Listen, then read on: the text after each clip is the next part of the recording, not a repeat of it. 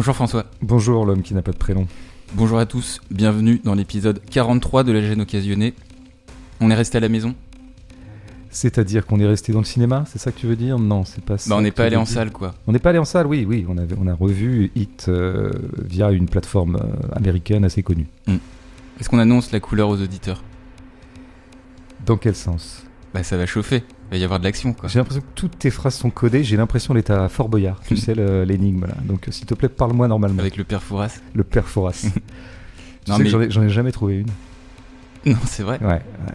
Pourtant, je suis assez bon en devinette, et là, je comprends pas. Quoi. Non en tout cas ouais ça va chauffer, il va y avoir de l'action. Et on va s'intéresser à un film de 1995. Ça date. À cette époque t'écrivais déjà au cahier ou pas? Alors j'ai écrit mes premiers textes dans les cahiers petits, bah, peut-être en 95 même, ou 96, ouais. Puis après j'ai eu un petit trou, puis je suis revenu en 2002. Hmm. J'avais écrit un peu sur euh, Mizoguchi, pour ceux que ça intéresserait, euh, ou un ou deux trucs comme ça. ouais. Pas sur Michael Mann. Non, mais je crois que j'ai jamais écrit sur Michael Mann, figure-toi. Donc euh, voilà, c'est l'occasion de parler de ce cinéaste euh, qui est euh, porté au nu par beaucoup. En tout cas vu qu'on a affaire à un film culte, euh, on a décidé de reprendre la méthode euh, appliquée à l'épisode 38, euh, Enquête sur un scandale d'État, une critique du film où on part des scènes, des séquences pour euh, l'analyser. Alors Hit, c'est le cinquième long métrage du réalisateur américain Michael Mann. À Los Angeles, Neil McCauley et sa bande euh, viennent de braquer un transporteur de fonds. L'opération est une réussite, à ceci près qu'elle se solde par un bain de sang. Ils sont alors repérés par la police et pour leur ultime coup dans une banque située en centre-ville, ils font face à l'équipe du lieutenant Vincent Hanna, considéré comme l'un des chefs-d'œuvre de Michael Mann, ce film d'action est longtemps resté dans les mémoires comme étant euh, le seul duel entre Robert De Niro et Al Pacino. Tout à fait. On commence donc avec euh, une première séquence, c'est le premier braquage hein, en début de film. Le personnage Wayne Gros, interprété par Kevin Gage, vient d'intégrer l'équipe de Neil. Et donc, on a eu auparavant quelques scènes brèves hein, pour montrer rapidement quelques préparatifs de l'opération. Mais en tout cas, et c'est ce qui, on le verra, se reproduira un peu plus tard avec le deuxième braquage et la fusillade, c'est que Michael Mann nous introduit dans cette séquence in medias res, hein, comme on le dit en littérature, c'est-à-dire qu'on est propulsé dans l'adrénaline de l'action. Il n'y a pas vraiment de préliminaire. Et d'ailleurs, euh, les présentations entre Wayne Gros euh, et le personnage de Michael joué par Tom Sizemore sont assez brèves, puisque Michael lui dit assez vite d'arrêter de parler en le traitant de mariole, Mm. euh, ce qui crée déjà une première ligne de tension renforcée par un jeu de regard hostile entre les deux. Du coup, que ce soit dans l'écriture des dialogues, le montage, la mise en scène, l'idée c'est de faire monter immédiatement la pression chez le spectateur. Et c'est d'ailleurs ce qu'on va faire en écoutant le début de l'opération qui va de son coup d'envoi jusqu'au retournement sur la route du fourgon blindé, cible des malfrats. Get set. I am.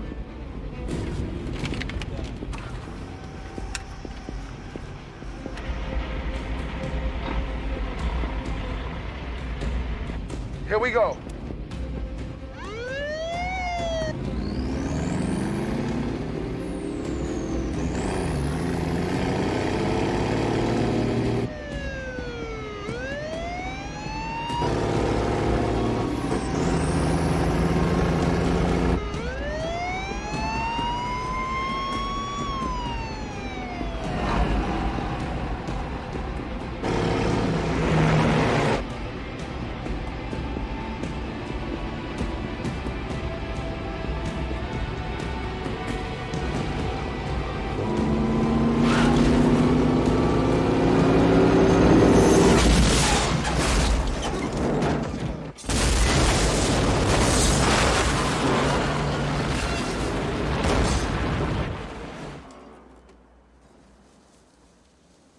Alors dans l'extrait qu'on vient d'entendre, euh, on entend bien l'importance euh, du son euh, dans le film, puisque le son amplifie l'intensité de l'action.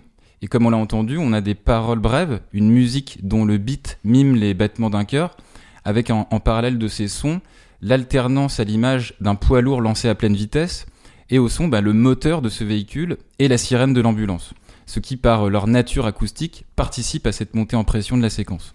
Alors il faut rappeler que le poids lourd et l'ambulance dont je parle, ce sont bien sûr des éléments du dispositif de braquage, et ce dispositif couplé à la vitesse d'exécution du gang, bah, ça renvoie à deux choses. La première, c'est que ce dispositif nous indique le degré de professionnalisme de ces gangsters, dont on voit que tout est très organisé et que chacun d'entre eux a un rôle bien précis. Précision, méticulosité, entre parenthèses, qui ont fait la réputation euh, de Michael Mann. La deuxième chose qu'il faut noter, c'est que la raison pour laquelle ce braquage se passe vite, c'est qu'il doit se passer vite. Puisque nos gangsters n'ont que 3 minutes montre en main pour récupérer leur butin avant que la police débarque sur les lieux du crime. Et ce détail temporel, c'est pas seulement un fait de scénario, ça renvoie à ce qui se dit généralement sur Michael Mann, à savoir qu'il serait un cinéaste réaliste. De ce point de vue, c'est précisément le cas puisque Neil enclenche un chronomètre et que sa bande évacue les lieux dans les temps. Dans le même esprit de réalisme, il faut aussi noter que le film, dans son intégralité, il n'a pas été tourné en studio, mais dans des vrais endroits euh, de Los Angeles. Et puis tu l'avais déjà dit à propos de Batman, mais le film d'action, c'est aussi le fait de jouer avec la matière. C'est ce qui se passe ici avec la collision de deux véhicules qu'on a entendu, l'explosion de vitres de voitures un peu plus tard, les coups de feu sur les convoyeurs et euh, le sang qui va avec. Ouais, alors tu l'as dit, la préparation du braquage nous est un peu dérobée. Or, euh, dans ce qu'on appelle les films de braquage, que Hit n'est pas, nous avons une longue préparation et la jouissance du film de braquage vient beaucoup de la méticulosité avec laquelle on prépare. D'ailleurs, souvent avec l'idée que on voit les futurs braqueurs faire des choses pour se préparer qu'on ne comprend qu'à moitié et qu'on ne comprendra que le jour J. Là, on Ça, voit, ouais. Là, on voit, bah, on voit De Niro on qui, voit De Niro euh, qui vole une une ambulance, euh, dans une scène qui est plutôt pas mal, qui installe un De Niro un petit peu euh, anonyme dans la ville, invisible, une espèce de fantôme comme ça qu'on ne voit pas, qui se dissimule, qui prend la combinaison de- du lieu où il est. Il- en l'occurrence, un ambulancier. Bon, donc j'aime plutôt bien cette ouverture du film. Puis après, on voit Kilmer, euh, Chris, voilà, qui, achète acheter des explosifs, quoi. Bon, et qui se fait passer pour en fait un ouvrier euh, Voilà. de chantier. Donc, on- bon, mais si tu veux, par rapport à d'autres films de braquage, où on a des préparations parfois de trois quarts d'heure, euh, tu vois, où il y a tout un tas de choses comme ça. Bon, dont le but en général, c'est quoi? La méticulosité des futurs braqueurs, c'est d'essayer que tout se passe bien, hein, que ce soit tout minuté, tout chronométré, comme tu as dit que ce braquage l'était, mais surtout de contourner les surveillances ou les défenses de, par exemple, une banque. Euh, voilà, par exemple, essayer de déjouer le système d'alarme, etc., etc. Donc, euh, c'est souvent des opérations cérébrales à ce moment-là. On a affaire à des braqueurs cerveaux qui brillent d'avant- avant tout par leur technicité, leur ingéniosité. Bon, nous n'avons pas ça ici, du tout, du tout, Dans ce premier braquage. euh, ouais. dans ce premier braquage. Mais on l'aura pas non plus dans le second qu'on abordera. Euh, Il y a un mais- petit peu, il y a un petit peu de, de parasitage électronique. hein. Ouais, voilà, vite fait, quoi, vite fait, parce que on verra comment ça tourne très très vite. Donc, non, mais l'exemple type que nous on a déjà traité ici, mais il y en aurait plein d'autres dans l'histoire du cinéma, euh, c'est Logan Lucky. Souvenez-vous de comment il préparait le, braquage de cette espèce de course de bagnole. Enfin voilà, il voulait piquer le fric rapporté par la course de bagnole, donc ça joue sur le cérébral. Bon, Mann n'est pas du tout un cinéaste cérébral, c'est pas du tout un cinéaste de la finesse, c'est pas du tout un cinéaste de l'intelligence, c'est quelqu'un qui va assez vite je dirais, à la force. Et emblématisé par ce qui est le geste euh, nodal de ce braquage que tu viens de décrire, euh, c'est il fallait un gros camion pour enfoncer le fourgon blindé. Euh, et c'est comme ça qu'ils arrivent à imposer leur rapport de force, à déstabiliser les gardiens du fourgon, comme on dit déjà. Les convoyeurs Les convoyeurs. Et puis après, bah, ça va très très vite quand même aussi se transformer en gunfight. On va voir dans quelles conditions.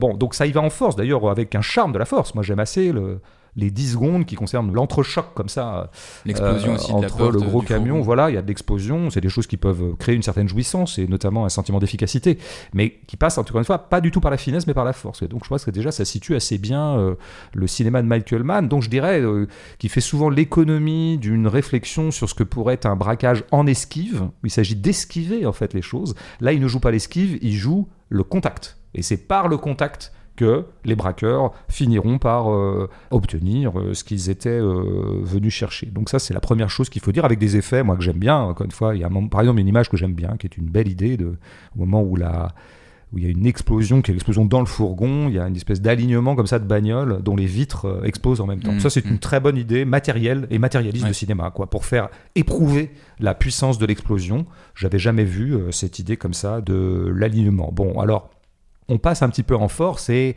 je dois dire que euh, ça caractérise, disons, quelque chose qui irait un petit peu à l'inverse de ce qu'est la réputation de cette équipe, dont Wengro, effectivement, l'homme qui les intègre là à ce moment-là, euh, commence par dire que vous formez une belle équipe. Enfin, donc, on voit bien que le, le cinéma de Mann aime, aime beaucoup les équipes, la cohésion entre les équipes. Donc, lui, tout de suite, il identifie que vous êtes habitués à travailler ensemble. Il est un petit peu la pièce rapportée. Il aimerait, sous-entendu, en fait, c'est un commentaire qui souligne que lui aussi aimerait bien faire partie de cette équipe. Bah, il Euh, dit d'ailleurs, la, la prochaine, j'aimerais bien en Ouais, être, ça, etc. Et c'est pour ça qu'on lui fait fermer sa gueule, etc. Bon, mais Mm. alors, euh, il y a tout de suite une espèce de contradiction euh, dans ce personnage de Wengro. Il y a une invraisemblance, je dirais, parce qu'on n'arrête pas de poser une équipe extrêmement soudée, avec un chef extrêmement rigoureux et rigoriste, qui est celui qui est donc Neil, euh, Robert De Niro. Macaulay. Euh, celui qui ne laisse aucun détail, euh, voilà. Donc on se, on se synchronise par talkie-walkie, avec un minutage, comme tu l'as dit, très très précis.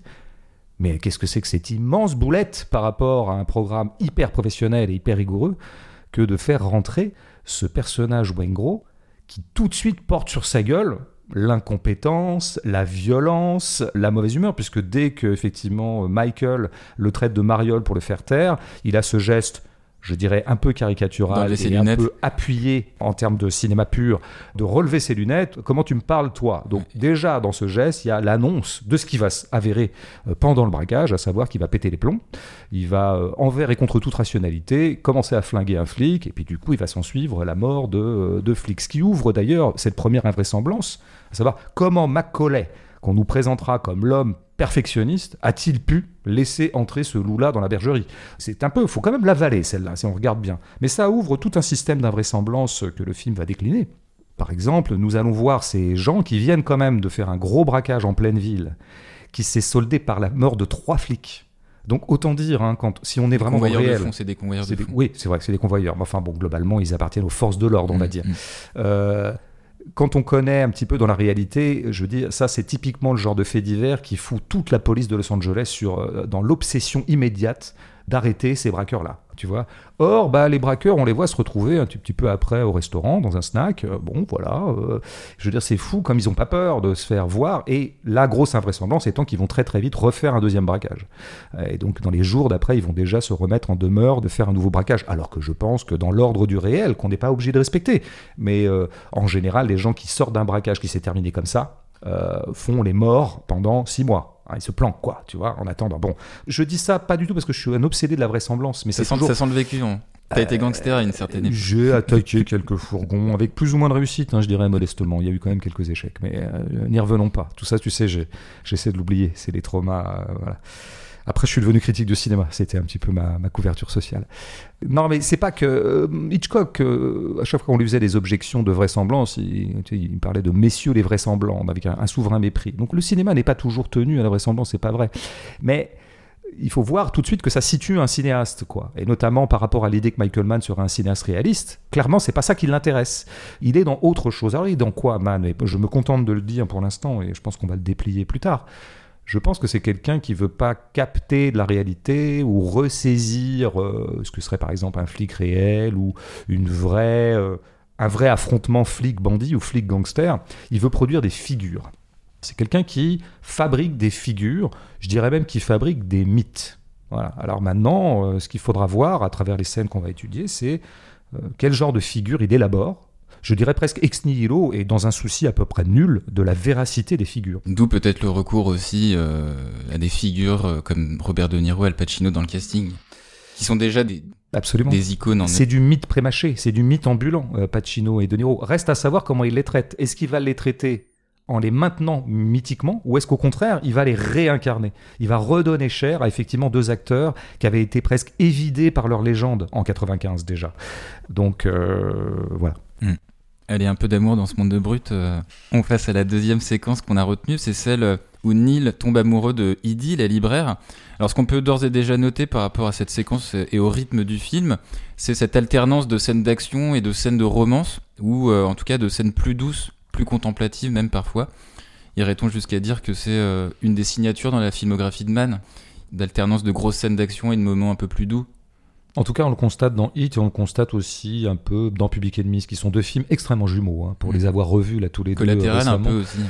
Oui, alors Collatéral, j'ai pas le souvenir qu'il y ait des histoires d'amour dedans. Si, Non, mais c'est ouais. des moments plus contemplatifs, tu sais, d'un Ouais. personnage solitaire face à la ville. euh. C'est ça, le fameux personnage solitaire face à la ville. Voilà quelque chose qui me passionne d'entrée, comme on peut l'entendre au ton de ma voix. Mm. Donc dans cette séquence, on est d'abord au au resto face au comptoir. Et en bon professionnel, ben, Neil s'est procuré un livre sur les métaux. Et il se retrouve donc par hasard à côté de cette Edie, euh, employée de la librairie dans laquelle il est allé. Petite prise de température d'Edie, hein, qui a l'air bien intéressée par Neil. Ah, Qu'est-ce que vous lisez? Quel travail faites-vous? Euh, De Niro, Neil, un peu méfiant, lui répond méchamment de quoi je me mêle. Sous-entendu, euh, c'est peut-être une flic, je me méfie. Bon. Et puis euh, lui dit en gros, euh, bah voilà, détends-toi, je te vois souvent à la librairie, c'est pour ça que je me permets de t'accoster. Du coup, Neil s'excuse, se présente, et ça commence à matcher. Après le resto, euh, Comme on ne disait pas encore en 95. non. Après le resto, donc, euh, bah, ils vont chez Edie. Ils bavardent sur le balcon, s'embrassent, couchent ensemble jusqu'au départ de Neil à l'aube. Et alors, sur la mise en scène de cette séquence, deux trois petites choses. dans le resto, au moment où ça se réchauffe entre eux, on a un mouvement de caméra latéral de la gauche vers la droite qui fait que le champ contre champ bascule du côté salle au côté comptoir. Et donc ce changement d'axe de la caméra, il nous signifie le passage d'une relative méfiance à un rapprochement sentimental. Dans la même veine, chez Idi sur le balcon, on a un plan plus ou moins large où lorsqu'ils discutent, les deux personnages sont dans le même cadre. Mise en scène classique qui nous dit euh, il y a de l'amour entre eux sur fond de guitare électrique romantique et de vue panoramique sur Los Angeles. Après, du point de vue du scénario, cette séquence, bah, c'est une manière classique aussi de donner un supplément d'âme à notre héros gangster, de le sortir de son travail et que, malgré la brutalité du bonhomme, bah, il y a un cœur qui bat. Alors, il y a plein de micro-opérations comme ça dans le film qui tendent à, humaniser Neil. Mais celle-là, elle, participe clairement au fait de brouiller la frontière entre qui est le méchant et qui est le gentil, entre Vincent le flic et Neil le voyou. Euh, Neil et Vincent, autour desquels toute l'architecture du film est construite, évidemment, leur opposition de style, et cette séquence, elle opère comme un miroir à ce qu'on nous a présenté quelques minutes plus tôt avec la relation entre Pacino et sa femme Justine, séquence que le montage situe d'ailleurs juste après une dispute entre Vincent et Justine, et donc l'opposition de ces deux protagonistes, elle se traduit aussi en amour avec d'un côté un couple en crise et de l'autre un début de romance. Oui, oui, il y a de fait tout un système d'écho dans le film entre les deux euh, personnages masculins, et, tu viens d'en donner un. Parfois, c'est des échos au sens des effets de miroir, et puis parfois, effectivement, c'est des effets de contraste. Mm. Enfin, du cas de miroir contrasté, puisque c'est deux histoires de couple, mais effectivement, qui sont pas dans le même moment de leur dramaturgie. L'un au début, euh, l'autre à la fin. Et qui refera d'ailleurs avec euh, les équipes, équipe police et équipe Nil, mais on en reparlera plus tard. Il y a plein, plein d'effets comme ça, de... Mm. un peu binaire, on pourrait dire, mais pourquoi pas. Bon, après, si on prend les choses un peu simplement, je veux dire, euh, est-ce que ce film avait absolument besoin d'une histoire d'amour euh, du côté de Macaulay? Quand je vois un film, par exemple, où il n'y a absolument pas d'histoire d'amour, absolument pas d'histoire de couple ou de rencontre, etc., je dis pas que j'aime pas l'amour, hein, je dis pas que je suis désireux qu'il n'y ait pas d'amour dans les films, je dis que c'est toujours un bon signe quand il n'y a pas du tout d'histoire d'amour dans un film, parce que ça prouve qu'au moins, on n'a pas cédé à un standard de l'écriture de scénario, ça va, il faut quand même un moment une histoire de meuf, quoi. En tout cas, une histoire de couple. Je pense que Hit aurait pu s'en passer, euh, fondamentalement, et d'ailleurs, euh, à titre de vraisemblance, et c'est la dernière fois que j'en parle, mais enfin quand même, McCauley qui est quand même dans une sale situation à ce moment-là, il est recherché par tout le monde, ça commence à merder dans tous les sens, il s'embarrasse de nouveau d'une histoire d'amour qui évidemment le fragilise parce que ça l'expose, d'ailleurs ça finira par l'exposer pour de vrai. Bon, admettons, admettons cette couleuvre et voyons maintenant plutôt euh, comment c'est fait. Comment c'est fait une fois qu'on a décidé qu'il y aurait un coup de foudre euh, et puis que ce couple se formerait, ben voyons comment c'est fait, t'as commencé à l'analyser, moi, si tu veux, quand je vois arriver ce passage obligé d'un scénario, je me dis, bon, peut-être qu'au moins il va y avoir quelques petites distorsions par rapport à, à la façon dont c'est exécuté d'habitude ce genre de choses. C'est scène à faire. La rencontre, la consommation, éventuellement la baise, quoi. Et puis, disons, l'installation de l'amour. Bon, ben, quand moi je vois ce truc en trois parties, là, c'est la bibliothèque, euh, le, le, resto, un, peu de bibliothèque, resto, puis euh, chez Idi, ouais, resto, terrasse, puis euh, lit. Ouais. je ne vois pas un seul millimètre dans ce moment de cinéma qui soit pas un cliché et qui ne soit pas fait comme on s'y attendrait absolument à ce que ce soit fait. Quoi. Je viens de prononcer une phrase qui n'est pas grammaticalement extrêmement correcte, mais, mais en tout cas, on a compris le sens. Donc il n'y a absolument rien d'original. Il y a, tu l'as dit, première rencontre, enfin la première fois qu'ils se parlent, d'abord tension, puis ça se détend. Bon, c'est un truc qu'on a vu 600 000 fois. On remarquera dans la syntaxe des plans, ben, on va de plus en plus vers des cadres serrés. On va sur du mi-serré d'abord, puis du serré. Pourquoi? Parce que plus c'est intime entre eux et plus c'est serré. Pardon, j'appelle ça un filmage scolaire. Et la chose se reproduira effectivement sur la terrasse passage obligé, la terrasse, qui est un peu le moment d'entre-deux, en gros, entre la rencontre et la baise, hein, pardon, entre la rencontre et le sexe, disons. Mais une belle terrasse, hein, parce qu'il y a une belle vue sur le Belle terrasse, oui, oui, oui, assez injustifiable vu le statut social de Idi, mais pourquoi pas Ça, j'aime bien, il fallait faire une scène. Mais elle a fait Princeton, donc ça sous-entend euh, peut-être qu'elle a une famille un peu aisée. Euh. Peut-être, ok, on a qu'à le sortir comme ça, mais je pense que surtout, il y avait une option visuelle de Man que je comprends très bien. Il s'agit en gros, bah, c'est pareil, de faire une scène comme ça, idyllique, enfin d'Idi naissante, et de sortir un petit peu les clichés du genre, à savoir, on est sur une terrasse, on c'est évidemment la nuit, la nuit est évidemment étoilée, et évidemment la ville en bas est pleine de lumière, ce qui fera dire quand même City of à Light. City of Light. Merci dialoguiste. Merci vraiment euh, beaucoup pour ça. Et puis ça se termine euh, cut, évidemment on ellipse le sexe, hein, parce que ça serait compliqué sinon, et évidemment l'homme part et la femme reste dans le lit. Euh, bon alors voilà, ce qui fait que je pense qu'en fait il faut bien situer Michael Mann, et ça me frappe dans beaucoup de ses films. Je pense que c'est quelqu'un qui cherche pas à être original en fait. Il cherche souvent à traiter les choses comme on les traite. C'est-à-dire, il cherche souvent à faire du cinéma. Alors, je dirais pas de nouveau à faire du cinéma filmé, à filmer du cinéma, mais là, en fait, il a vraiment exécuté de façon extrêmement standard ce que ça peut être que un couple qui se crée, quoi, qui se forme. Et il n'a pas du tout cherché l'originalité, il cherche au contraire à coller, à coller euh, au motif habituel attaché à la naissance d'une histoire d'amour. Donc c'est quelqu'un en fait, je pense, qui essaie plutôt de mettre en, je parlais de figure tout à l'heure, ben, là il, ne cherche pas à se demander comment, réalistement, ou je sais pas, dans la chair même des situations, il pourrait se passer quelque chose d'un tout petit peu singulier. Il essaie vraiment de, de fabriquer une figure. Et alors la figure, elle est la suivante. Et là on vient au point, je pense, du cinéma de Michael Mann. Man se traduisant par homme, je crois. Je pense que ça vous prédestine un nom comme ça. C'est man avec deux N. hein. Ouais, ouais, ouais, bah oui, parce qu'il en faut deux, quoi, tu vois? Euh, c'est Man puissance 2, pratiquement. non, mais je veux dire, comme par hasard, lui a 50 ans, elle 25. Comme par hasard, lui est un vieux baroudeur euh, cabossé et ombrageux, et elle, elle est fraîche comme euh, la rosée. Tu vois bien qu'on est quand même dans une figure de sexuation absolument, euh, tu vois, euh, archétypale, quoi. Puis même dans le jeu d'acteur de De Niro, il y a presque un côté euh, You Talking to Me, tu vois, avec, Oui. avec sa bouche en, en U inversée. Bah, Genre façon, au il- début, tu vois, quand il est. il a du mal à s'en départir maintenant de ce, non pas de ce tic, mais de cette marque de fabrique. Ouais. Non, puis il est charmeur, enfin voilà, bon. Moi, il y a surtout un motif qui est très, très récurrent chez Mann, je dirais même central, c'est bon, la femme est sédentaire, l'homme est nomade, quoi. hein. c'est pour ça que c'est lui qui quitte. Lui, alors elle lui dit un bon élément de réplique, euh, de dialogue. D'ailleurs, j'aime bien quand elle, elle dit. Euh, toi, t'habites où? Ben moi, j'habite un peu sur les hauteurs. Bon, on va s'y retrouver. Et, et- et lui, et toi, t'habites où? Lui demande-t-elle. Et il dit, moi, j'habite ici. Euh, en disant, j'habite à la bibliothèque. Ça veut dire, j'habite nulle part. Mm.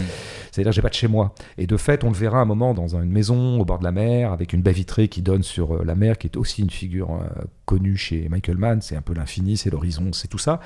Et son pote Val Kilmer, qui s'appelle Chris, lui dira euh, Quand est-ce que tu mets des meubles Euh, Quand j'aurai le temps? Quand est-ce que tu te trouves une femme Quand j'aurai le temps? Bon, c'est l'homme qui n'habite nulle part, qui n'a jamais le temps parce qu'il est fondamentalement euh, un errant. Mm. Alors que la femme, elle est sédentaire, elle est fondamentalement assignée, elle est domestiquée. Figure qu'on retrouve dans euh, l'épouse de, De Pacino.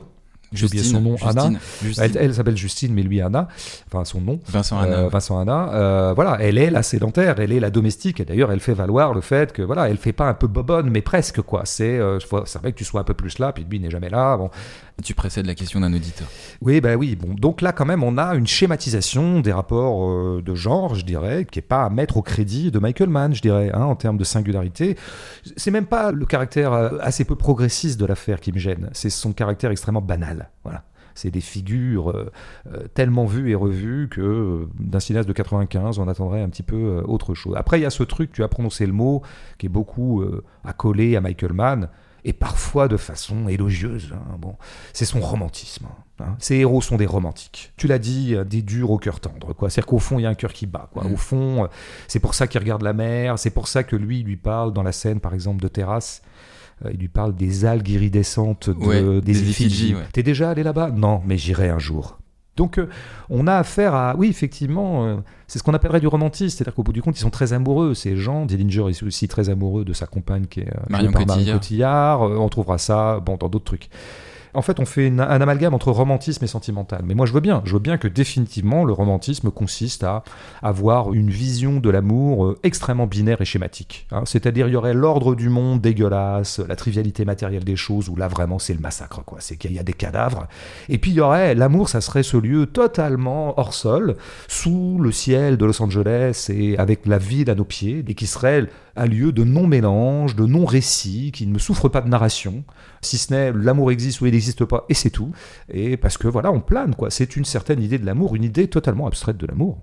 Totalement abstraite de l'amour. Euh, Cette idée que l'amour serait pas quelque chose d'incarné, qui poserait des problèmes en lui-même. Euh, Bon, c'est une image un peu iconique de l'amour, quoi. Ou alors euh, une image d'épinal de l'amour, une image extrêmement clicheuse, en fait. D'ailleurs, elle, elle, est très amoureuse dans le film parce que après avoir euh, appris euh, Mm. est à l'origine de la grosse fusillade Mm. qui a quand même causé la mort de Ouais, dizaines ouais. de policiers, elle le suit quand même quoi. C'est pas bah, parce qu'on est dans l'inhumain. Là où en fait l'amour devrait Alors qu'elle le connaît depuis même pas un mois. Ouais, tu disais effectivement les alternances qu'il y a dans les films de Mann entre des scènes intimes et des scènes d'action, etc. L'action, ça serait le lieu du non-sentiment. C'est à qui sera le plus fort.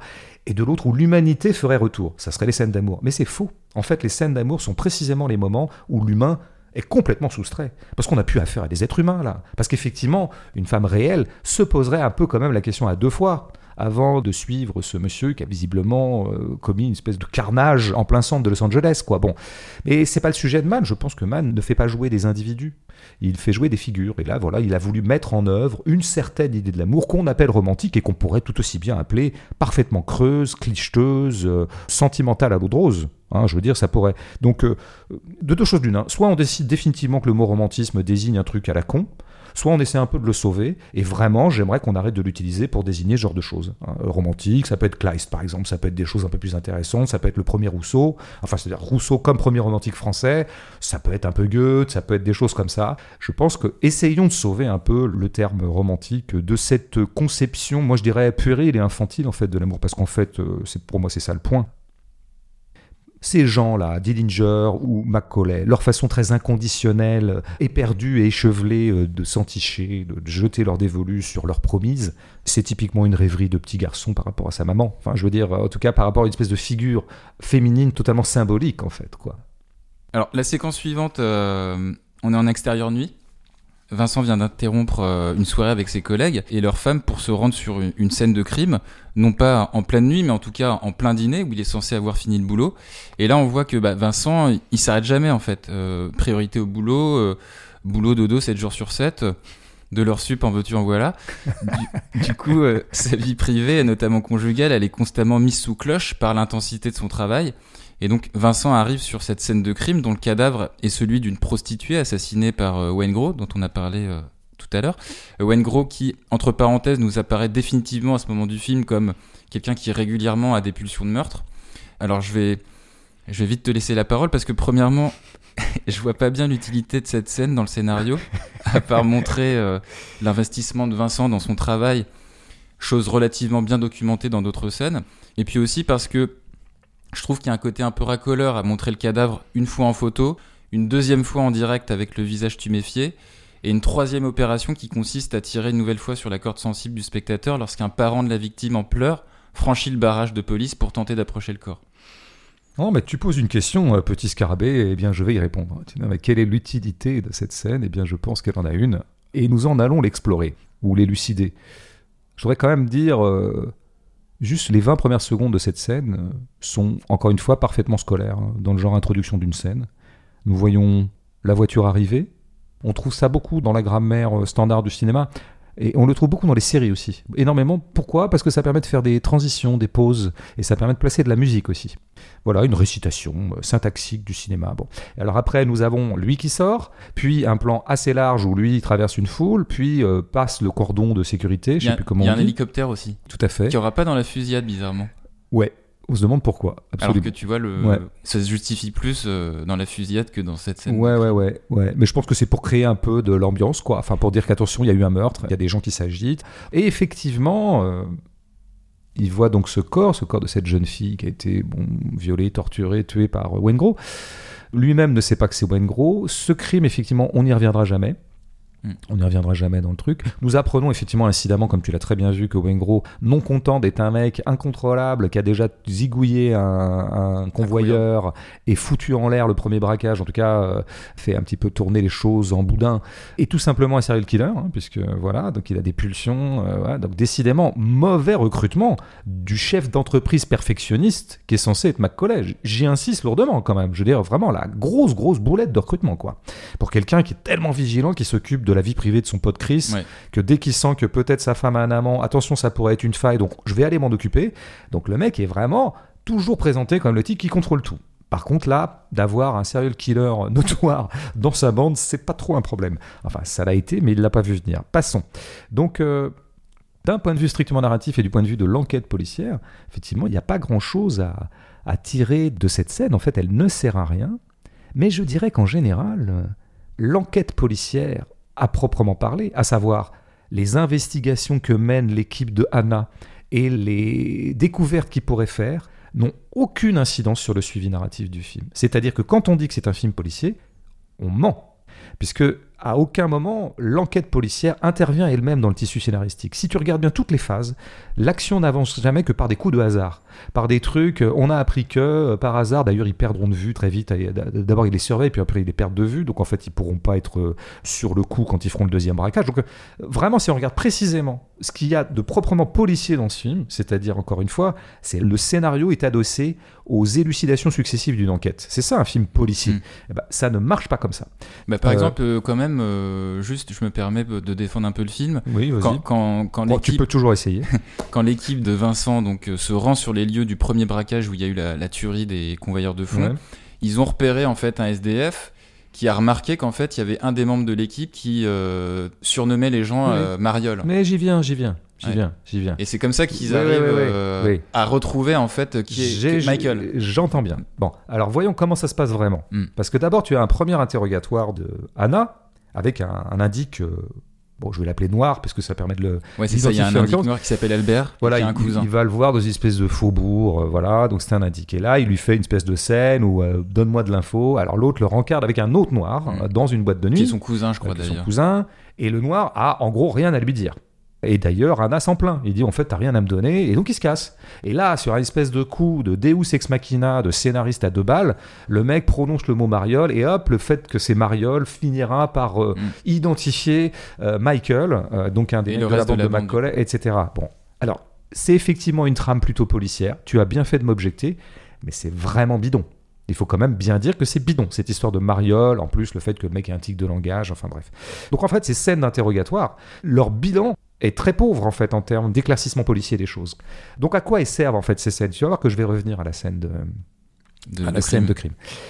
En fait, elles servent à montrer un Pacino qui euh, interroge de façon un peu brutale et violente. Alors ça permet à Pacino de faire son cirque. Ça c'est sûr, parce que Pacino est quelqu'un De montrer qui c'est le il faut pas quoi. trop le pousser pour qu'il fasse son cirque d'acteur, hein, j'entends bien, hein, parce que c'est un acteur extrêmement cabotin. Pas discret, je dirais. Il l'est davantage dans Révélation, d'ailleurs, ça m'a presque surpris. Mm. Mais dans Hit, bon, je dirais qu'il n'y a pas une, une réplique qu'il dit normalement. Quoi. Il faut toujours qu'il fasse quelque chose, qu'il propose un truc, alors avec un certain génie d'ailleurs, mais disons que le type est pas discret. Donc ça permet à Pacino de se la donner, et de se la donner dans un registre qui est quoi? Qui est un registre extrêmement viriliste. Parce qu'il s'agit en gros à chaque fois de sadiser ses indiques, hein, chaque fois de, alors qu'il est en position de force en tant que flic. Ouais, Il abuse de sa force. Mais justement, c'est de créer en fait un rapport de force entre des gens qui euh, censément ont justement euh, une puissance, euh, enfin de résistance par rapport à des flics. Ben, j'entends bien, sauf que le flic est absolument dominant dans cette affaire. Donc on jouit de quoi quand on voit ces deux scènes? On jouit de l'ascendant viril que Pacino prend sur eux. Donc on jouit d'une sorte comme ça de démonstration de brutalité quand même, qui va se retrouver un peu plus tard quand il va sadiser euh, l'amant de... euh, de Charlène. Voilà, de Charlène. et puis une autre fois, c'est pareil, enfin à chaque fois il est extrêmement Charlène, la brutal. femme de Chris. Donc on a affaire à un cinéaste qui aime bien montrer les bonhommes qui font les bonhommes quand même. Et c'est essentiellement à ça que ça sert quoi en fait. Et, et Pacino, je dois dire, s'en donne à cœur joie dans ce rôle-là. Et c'est un drôle de retournement de l'histoire, je m'empresse quand même de le préciser, parce que Pacino, dans l'histoire du cinéma, dans les années 70, à l'image de ce qu'ont été les années 70, en fait les années 70, si je veux généraliser, mais moi je généralise pas trop, mais quand même il y a quelques petits traits dominants. Bah, c'était quand même une mise en crise du héros viril américain. Parce que c'est vrai que le cinéma américain, plus qu'un autre, aura beaucoup consisté à montrer des bonhommes. Alors exemplairement dans son genre attitré qu'est le western, mais pas seulement, dans les films de gangsters, dans les, tous les films qui ont fait la grandeur du cinéma américain. Et c'est vrai que le cinéma américain est le cinéma où on aura vu des bonhommes faire des bonhommes. Et on aura aimé ça d'ailleurs, moi je suis un fan de western. Sauf que les années 70, dans cette affaire-là, mettent en crise une sorte de virilité comme ça triomphante, et vont mettre en œuvre ce qu'on a appelé des anti-héros, mais qui ne sont pas exactement des anti-héros, qui sont plutôt des héros féminisés. Je dirais qu'ils vont être plus hybrides, ne serait-ce que dans leur physique. Euh, Pacino est petit. Dustin Hoffman est petit, et c'est deux acteurs qui adviennent dans les années 70. On pourrait prendre, ou alors pas forcément beau et correspondant au canon de la virilité à la John Wayne euh, ou à la euh, Clark Gable. Par exemple, Gene Hackman. Toi, C'est ça qu'on va voir arriver dans les années 70. Donald Sutherland, des mecs comme ça, quoi. Et alors, Mann, dont Jean-Baptiste Auré assène partout qu'il est finalement un cinéaste des années 70 sans le savoir. Jean-Baptiste Auré, euh, euh, critique et historien critique du qui cinéma. parle beaucoup de Michael Mann comme d'un génie euh, partout. Et sa grande thèse, une de ses thèses, c'est de dire que Mann, bien qu'il soit, il ait fait ses premiers films aux années 80, est de la même génération que Coppola et compagnie, c'est-à-dire le, le, Scorsese des- aussi. des années 70, de, euh, de Palma, Cimino, etc. Et que donc en fait c'est un cinéaste des années 70. Eh bien moi je pense que c'est pas du tout un cinéaste des années 70 parce que là où les années 70 avaient dévirilisé ou dévirilistisé le héros américain, il revirilise Il tire Pacino, qui était plutôt un héros. faut le voir dans Un après-midi de chien, par exemple, ce magnifique film de Lumet, où il est plutôt homosexuel d'ailleurs. Il a d'ailleurs il fait un braquage pour pouvoir payer l'opération de son mec. Enfin, j'ai un souvenir confus de ça, mais c'est à peu près ça. Et lui, il prend Pacino des années 70, il l'exfiltre des années 70, il le ressuscite, et pour lui faire jouer le bonhomme. Mann n'est pas du tout, de ce point de vue-là, un cinéaste des années 70, c'est un cinéaste des années 80. Parce que les années 80, moi, Mais C'est à ce moment-là qu'il commence hein, d'ailleurs euh, avec le solitaire. Mais absolument, euh, tout à fait. Sauf que la 80. thèse de Torres, c'est de dire, mais il a le même âge que les autres, et s'il avait pu faire des films dans les années 70, il les aurait déjà fait, et il aurait fait des films très 70s. Eh bien, moi, je ne crois pas. Je crois que sa décennie matricielle, c'est bien les années 80. Or, les années 80, ça a été quoi dans l'histoire du cinéma c'est américain le retour de. c'est- le retour de la figure virile. C'est le retour de la figure virile. D'abord, c'est une grande régression politique, formelle, une mise entre parenthèses du réalisme au profit d'une sorte de surstylisation générale assez publicitaire. Bon, Michael Mann, il vient de là. Mais il vient de là, y compris dans l'opération fait de de... la publicité d'ailleurs, Bien crois. sûr. Ce qui ne le condamne pas définitivement, mais c'est toujours intéressant. Il y a des grands cinéastes qui ont commencé par la pub aussi, hein, donc euh, je veux pas lui jeter la pierre, euh, là, mais je vois dans ses propres films qu'il y a des effets de stylisation publicitaire. Et surtout, j'y insiste, c'est quand même le grand cinéaste du bonhomme, quoi. Et le bonhomme, c'est un truc qui est revenu en force dans le cinéma américain dans les années 80, après une parenthèse qui était beaucoup plus compliquée et hybride en termes de captation de genre, euh, qui était celle euh, des années 70. Je- J'y vais à gros traits, mais il y a quand même des choses à dire là-dessus. Donc je reviens à la scène de crime. En fait, qu'est-ce qui compte dans cette scène-là? Et tu vois bien qu'en fait, Mann n'est jamais là pour raconter quelque chose, et sûrement pas de façon vraisemblable. Il n'est jamais là vraiment pour activer des personnages qui auraient une histoire. Qui serait... Il est là pour activer des figures. Et qu'est-ce qui l'intéresse dans cette scène de crime? C'est d'abord de voir un mec qui fait le bonhomme devant un cadavre. Lui, il n'est pas sensible à ça, tu vois, il en a vu d'autres. D'ailleurs, il a une espèce d'ironie très héros américain, genre nice, quand on lui montre la photo de cette pauvre femme. Et puis, qu'est-ce qui va se passer après? Eh bien, il y a une maman, la maman de la fille tuée, qui est là. Et cette femme, évidemment, elle est très émue par la mort de sa fille. Elle se précipite. Alors déjà, lui, il n'est pas content qu'elle soit là. Mais il dit, mais qu'est-ce qu'elle fout là? Et puis après, comme elle est là, il la prend dans ses bras. Bon, ben voilà, c'est cette figure-là que voulait produire Madder. C'est là qu'il lâche les grandes eaux de la musique. Toujours très discrète cette musique, hein, en nappe synthétique, euh, plus ou moins violonesque. Et là, on va avoir un gros plan avec lui qui la serre dans ses bras. Bon, bah c'est quoi là? Qu'est-ce qu'on est en train de mettre en œuvre? On avait tout à l'heure l'homme euh, nomade et la femme sédentaire. Ben, autre figure, l'homme protège la femme. Et l'homme protège tellement la femme que, d'ailleurs, on le verra beaucoup faire ça, hein, euh, ce héros euh, Anna. Bah, même après avec Justine, quand la fille Nathalie- jouée par Nathalie Portman euh, s'est coupé les veines et dans la baignoire, il la porte il dans ses bras. il la porte dans ses bras. Voilà. Et puis après, il réconforte Justine euh, éplorée. Quoi. Tout à fait, et on le verra aussi faire la même chose dans la scène de gunfight, où contre tout réalisme et contre toute précaution de sécurité de n'importe quel flic au monde, il va quand même allumer Michael alors qu'il a une petite fille dans les bras. Mais il le vise bien aussi. euh, ouais, il vise bien, bien sûr, mais je veux dire, euh, c'est une faute professionnelle de faire ça. Bah, bon, passons.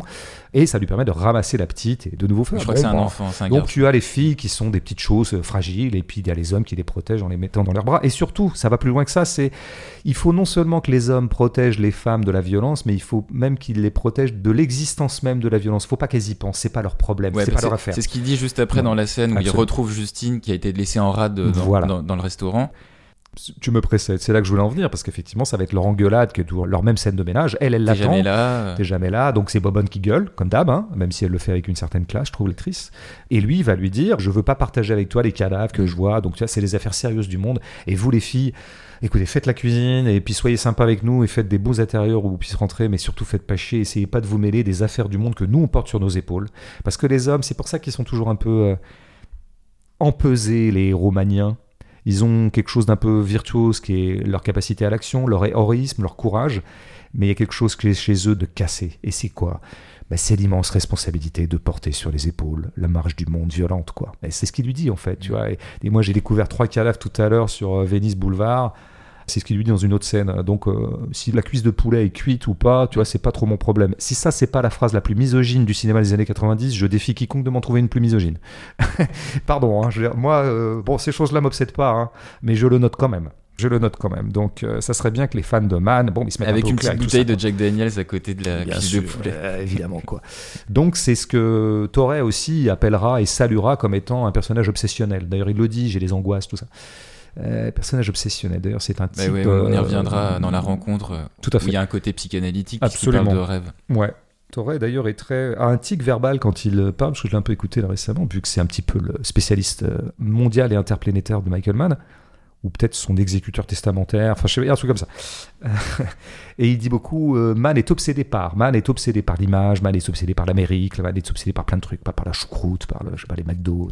Il est obsédé par, obsédé par. Donc c'est toujours cette idée dont on avait parlé un petit peu avec Kubrick, que l'obsession serait une qualité pour un artiste. Mais moi, je pense pas que ce soit une qualité pour un artiste d'abord d'être obsessionnel, parce que je pense que du coup, c'est un peu monomaniaque et donc un peu limité. Et deuxièmement, je pense pas que ce soit non plus une qualité d'un personnage d'être obsessionnel.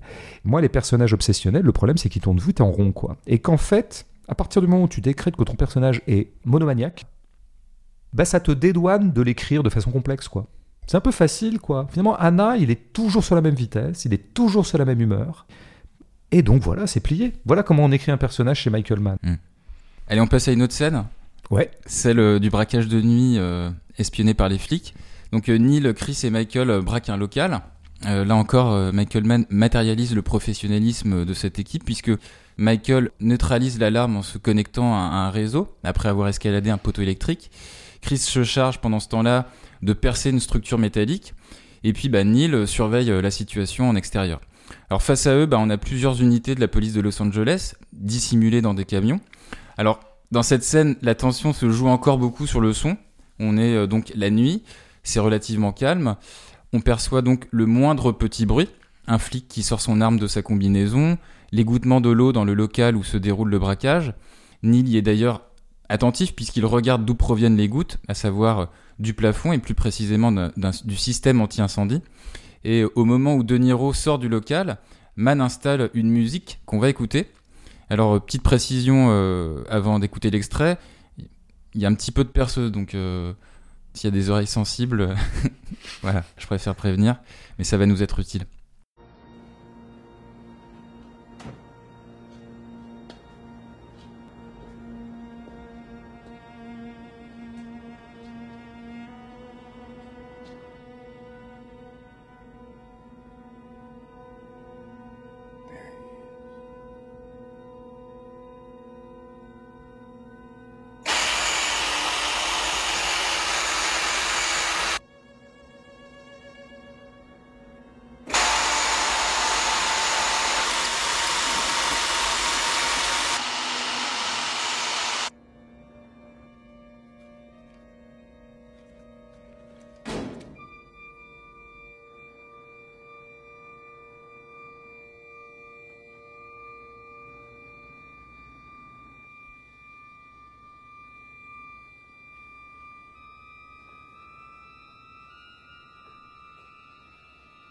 Alors, dans l'extrait qu'on vient d'entendre, La, De- la- la perceuse était magnifique, je trouve.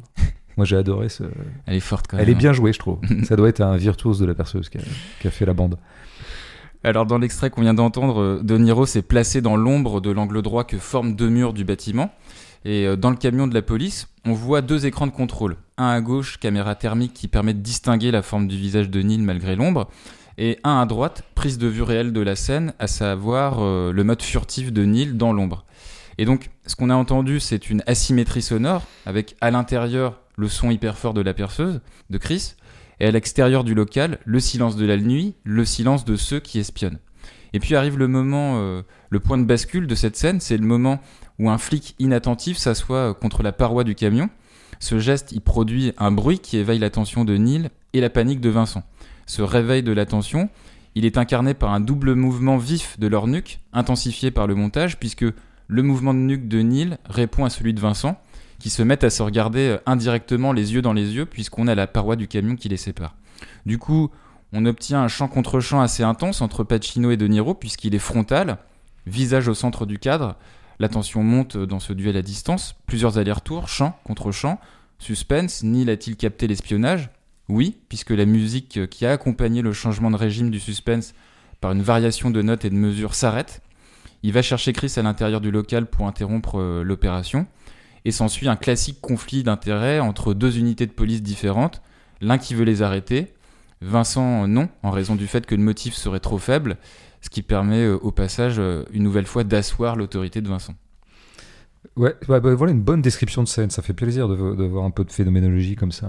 Euh, tu dis c'est un duel entre deux unités de police qui n'auraient pas les mêmes intérêts. Moi, je pense qu'il y a c'est un duel entre une unité de police qui dit bah, euh, quand des mecs ont braqué déjà il y a un fourgon et qu'il y a eu trois morts et qu'on les a sous la main, on les prend. Eux, ils sont dans le réel en fait. Et puis il y en a un autre qui est dans le cinéma. Il est dans un film de Michael Mann, c'est Al Pacino.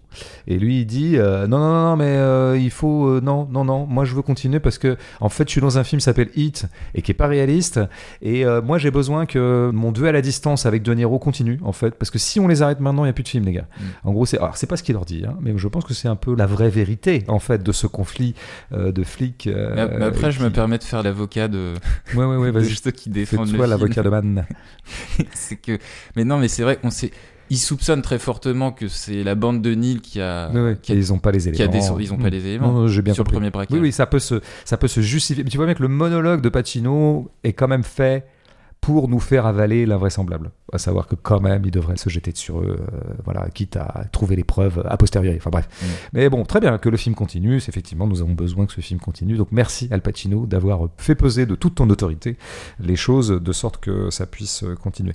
Tu as parlé du plus beau dans cette scène et du plus intéressant qui est vraiment le, effectivement le, le coup du face à face. Je commencerai quand même par dire euh, c'est une scène de nuit et euh, juste un truc, la scène d'avant était aussi une scène de nuit. Michael Mann aime bien les scènes de nuit. Mm. Je pense que c'est un identifiant très performant d'un cinéaste que de compter euh, les proportions de scènes de nuit dans son cinéma. Euh, Collatéral était un film entièrement, de entièrement nuit, tourné puisque de ça nuit. se passait sur une nuit, je crois même, Mm. enfin il me semble. Euh, voilà, mais c'est souvent le cas. Il y a une épique euh, scène de gunfight nocturne dans euh, Public Enemies, mais il y a plein d'autres scènes nocturnes chez lui. Donc qu'est-ce que ça dit d'un cinéaste qu'il ait comme ça une préférence pour la nuit? C'est intéressant à creuser. C'est pas du tout à mettre à son crédit ou à son discrédit en soi. hein. Il y a à mon avis, très mauvais cinéastes de la nuit et très grands cinéastes de jour, enfin, tu vois, ou l'inverse, et réciproquement. Mais je pense que ça dit quand même quelque chose, cette préférence, l'idée que finalement, à choisir, je vais toujours prendre la nuit, si jamais j'ai le choix narratif, bah parce que je pense que ça témoigne d'un cinéma assez porté sur la stylisation. Parce que bah, c'est quoi la nuit? Bah, C'est une pré-stylisation du réel, en Ouais, fait. parce que Euh, t'as pas de lumière. il n'y a pas de lumière, naturelle. et donc toutes les lumières artificielles sont justifiées en fait. En fait, la nuit, c'est un paradoxe, c'est une page blanche pour quelqu'un qui veut euh, voilà concevoir visuellement et donc en plus il y a des effets pré-stylistiques dans la nuit elle-même euh, parce que voilà tu euh, une nuit notamment urbaine hein, il aime beaucoup la nuit urbaine parce Mm. que la nuit urbaine elle Oui. est pailletée de lumière déjà Oui, de oui. pré-lumière contrairement à la campagne c'est un peu moins le cas donc ouais je pense que c'est une marque d'un styliste alors, de quelqu'un qui veut styliser le réel que cette préférence pour la nuit. C'était une parenthèse comme ça. Mais là, c'est vrai que l'enjeu de la scène, c'est d'installer euh, ce qui a déjà été installé dans une scène précédente, une sorte de... de- on avait effet de miroir entre effectivement Anna et Macaulay. Là, il y a effet de miroir euh, sur les euh, équipes, en fait. entre les deux équipes. Voilà. Parce que ils espionnent, enfin, Neil Voilà. et sa bande se fait espionner, et puis après, 7 minutes plus tard, ils espionneront à leur tour euh, Vincent et, et les policiers. Tout à fait, c'est un petit peu le, oui, oui, l'arroseur arrosé euh, qui se jouera dans la scène euh, sur le port de container là. Euh, C'est pas mal mais- du coup parce que ça crée un, un effet de suspense qui va prendre le dessus sur qui quoi.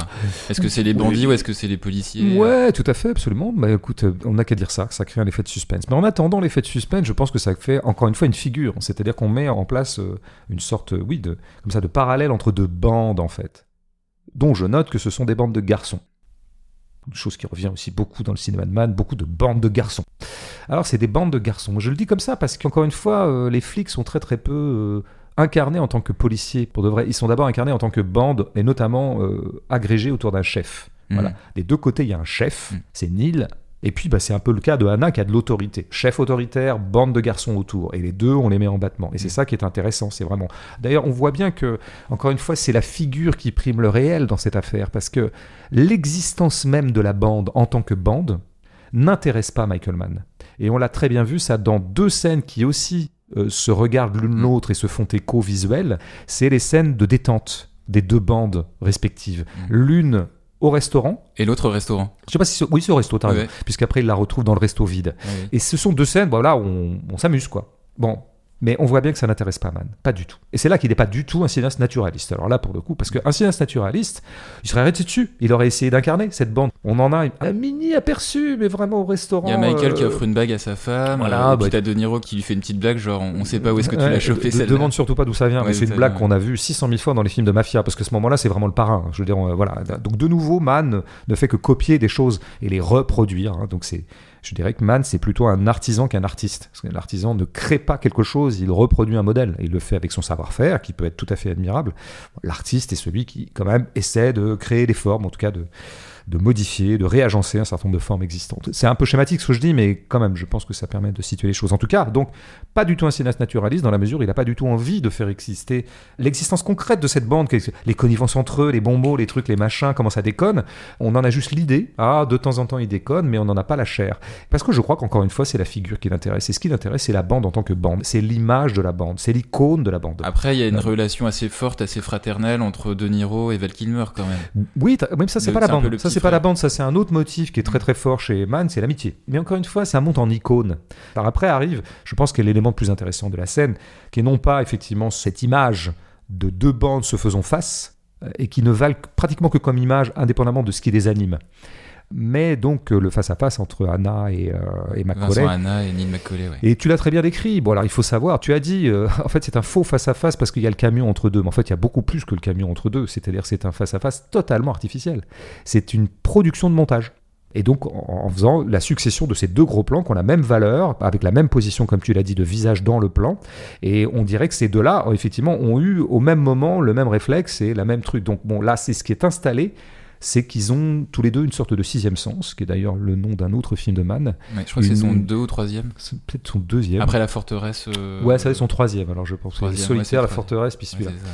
Euh, donc c'est comme s'ils avaient effectivement une- un don de divination de l'un vis-à-vis de l'autre. euh, ah oui, quelque chose de l'ordre du sixième sens. Et ça, c'est complètement installé par le montage. C'est le montage qui crée totalement cette connivence entre eux. Ce qui montre bien que cette connivence, elle n'a aucune réalité, en fait. C'est une pure invention cinématographique. Là, en l'occurrence, par le montage, qui est plutôt une belle idée. Moi, c'est un moment que j'aime beaucoup. Mais encore une fois, ça montre bien qu'on n'a pas affaire à des êtres humains. Alors, je crois qu'on n'est pas loin d'ailleurs du duel à distance entre Batman et Et The Riddler. euh, voilà, The Riddler, qui était un duel bah, en miroir. L'un finalement revenait à l'autre. Ils étaient presque jumeaux, tout en étant parfaitement antithétiques. Les deux orphelins, ouais. Et ils étaient tous les deux au-dessus de la ville. Ils planaient sur la ville. Ben, nous avons exactement affaire, euh, à travers Hit, un film, De non pas de héros, mais un film de super-héros, en fait. Ils n'ont pas beaucoup plus d'existence que Batman et The Riddler. hein. Et d'ailleurs, ils en ont les mêmes attributs aériens. Euh, étonnamment, nous avons un flic qui semble disposer d'un hélicoptère comme moi je dispose de ma brosse à dents. Mais qu'est-ce que c'est que cette histoire Euh, Je veux dire, Ou d'un euh, taxi plutôt. de moi d'un taxi si tu veux. de moins en moins d'ailleurs, mais admettons. Non, mais tu vois, Alors, on a déjà vu euh, De Niro et Edie au-dessus de la ville. hein. Ils planent tous les deux. Ils sont des héros de l'ombre, des héros de la nuit. Et ils sont la nuit même, en fait, exactement comme Batman et, son interlocuteur. Donc, c'est vraiment un, ouais, un film de super-héros. Et comme tous les films de super-héros, ils ne peuvent avoir d'existence à l'écran qu'au prix d'artifices de montage, d'artifices de cinéma, puisqu'ils n'ont pas de réalité. Et ben, c'est exactement ce qui se passe dans cette scène avec le raccord que tu as bien décrit. Allez, on passe à une autre scène. Alors la scène, c'est celle. euh, bah, en fait, on est à la moitié du film. Euh, c'est la rencontre euh, entre les héros Neil McCauley et, et Vincent Hanna, donc Robert De Niro, Al Pacino. Mais au-delà du récit, c'est surtout une rencontre de cinéma, puisque, comme on l'a dit en début d'épisode, c'est la seule fois avant le Scorsese de 2019 The Irishman que Pacino et De Niro se donnaient la réplique. Alors pour l'anecdote, apparemment la conversation qu'on va entendre, c'est une restitution presque mot pour mot d'une rencontre qui a eu lieu dans la vraie vie entre le détective Chuck Adamson et le vrai bandit Neil McCauley, dont l'histoire a inspiré Mann pour euh, le scénario de Hit. Mm. Et donc on s'écoute un morceau euh, de leur dialogue, doublé en français, ce qui sera plus facile à comprendre. Tu me vois prendre mon pied et attaquer des vieilles dames avec nos futurs tatoués sur la poitrine? Non, sûrement pas. Alors? La tôle, moi j'y replongerai pas. Alors raccroche une fois pour toutes. Je fais ce que je sais faire. Je monte des coups. Tu fais ce que tu sais faire. T'essaies d'arrêter les mecs comme moi. Ouais, T'as toujours tout fait pour pas mener une vie normale. C'est quoi ça? C'est un barbecue? Une partie de football? Ouais, Ouais, c'est ça, une vie normale comme la tienne.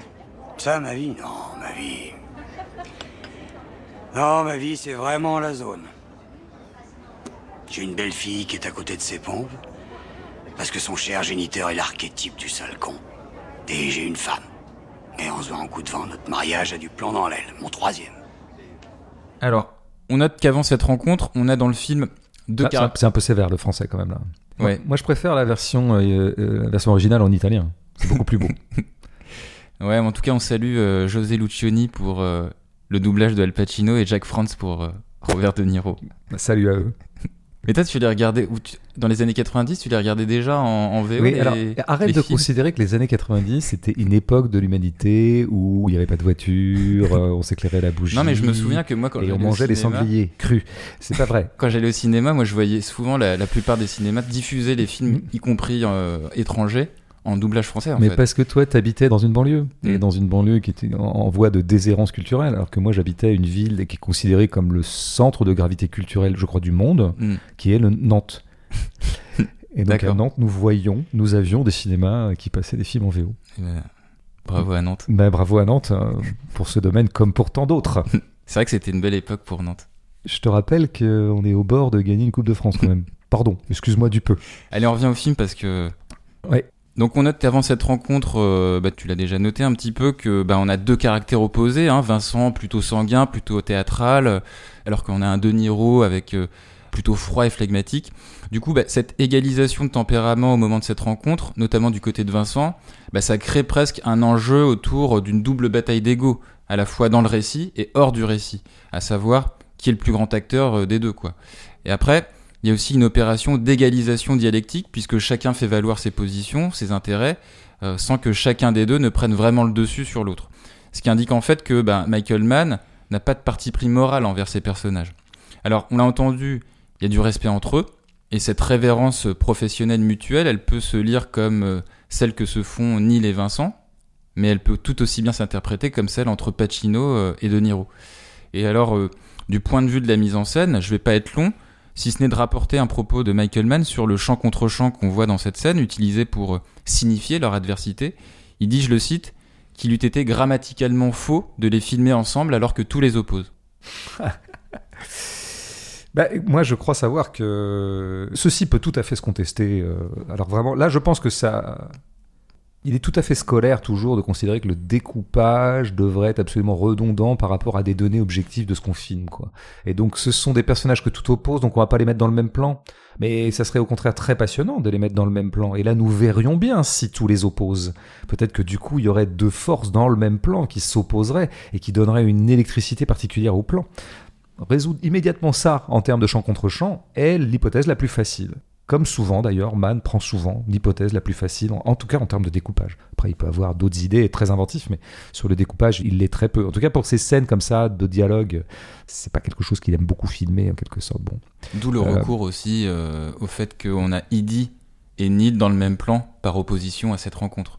Avec la vue panoramique sur Ouais. Los Angeles. Oui, il y a un Pour plan si- où ils sont si- tous les deux. Ouais, pour signifier qu'ils sont ensemble, quoi. Ah, qu'ils sont amoureux. quoi. Après, il y a peut-être une autre raison, euh, peut-être plus inavouable, pour lesquelles les deux sont pas dans le même plan, mais j'y reviendrai dans 3 minutes 20. Je fais un teasing. Euh, non, d'abord, j'aimerais dire euh, que ces deux-là qui se rencontrent enfin, hein, qui est un peu la rencontre qu'on nous vendait beaucoup à l'époque de la sortie du film et, et qu'on attend dans le film entre les deux personnages principaux, je note qu'ils n'évoquent pas du tout l'un et l'autre euh, leur situation euh, de flic et de voyou. À aucun moment, par exemple, euh, Anna va lui dire T'as quand même tué trois personnes, toi. Donc, t'es un criminel, mon vieux. T'es pas un bandit de grand chemin. Non, mais ce que je veux dire, c'est pas un reproche que je fais, mais c'est pour de nouveau dire à quel point nous n'avons pas affaire à un policier, à un bandit. Nous avons affaire à deux super-héros qui se font face, qui se regardent, qui se sentent, qui se devinent, qui n'arrêtent pas de se deviner l'un l'autre. Ils se sont reconnus comme étant de la race des seigneurs. Et on parle pas de l'affaire concrète et triviale qui euh, vraiment les occupe. Donc ce film n'est définitivement pas un film policier, c'est un film de super-héros. Après, c'est justement de ça qu'ils parlent. Ils vont parler de quoi tous les deux, par un effet de redondance un peu Ils vont parler du fait qu'ils sont pas faits du même bois que l'humanité ordinaire.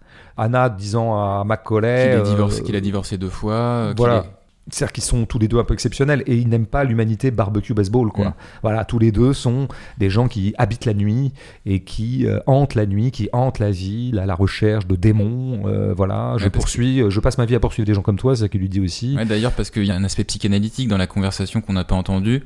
Mais en gros, tous les deux, à un moment donné, au milieu de cette conversation, Mm. Ils restituent des cauchemars qu'ils font, en fait. Tout à fait. Et ce qui crée en eux euh, une sorte de gémilité. C'est-à-dire qu'en fait, c'est pareil, ils habitent parmi les morts, ils habitent parmi le drame du monde, la tragédie du monde. En fait, ils sont eux de niveau tragique. Quoi. Ils sont d'un autre niveau que l'humanité lambda. qui est parfaitement incarné par leurs euh, compagnes respectives. Euh, je n'y reviens pas. Voilà, c'est intéressant. Alors après, il y a l'autre truc, de nouveau un élément aussi du fait qu'ils se reconnaissent l'un l'autre, c'est qu'ils se reconnaissent l'un l'autre comme forts. Voilà, ils sont forts. Très vite, Anna a vu que là, attention, on avait affaire à une sacrée bande avec un sacré chef de bande. Lui, il sait y faire, c'est un pro, il est bon. Donc il y a une espèce d'estime comme ça réciproque.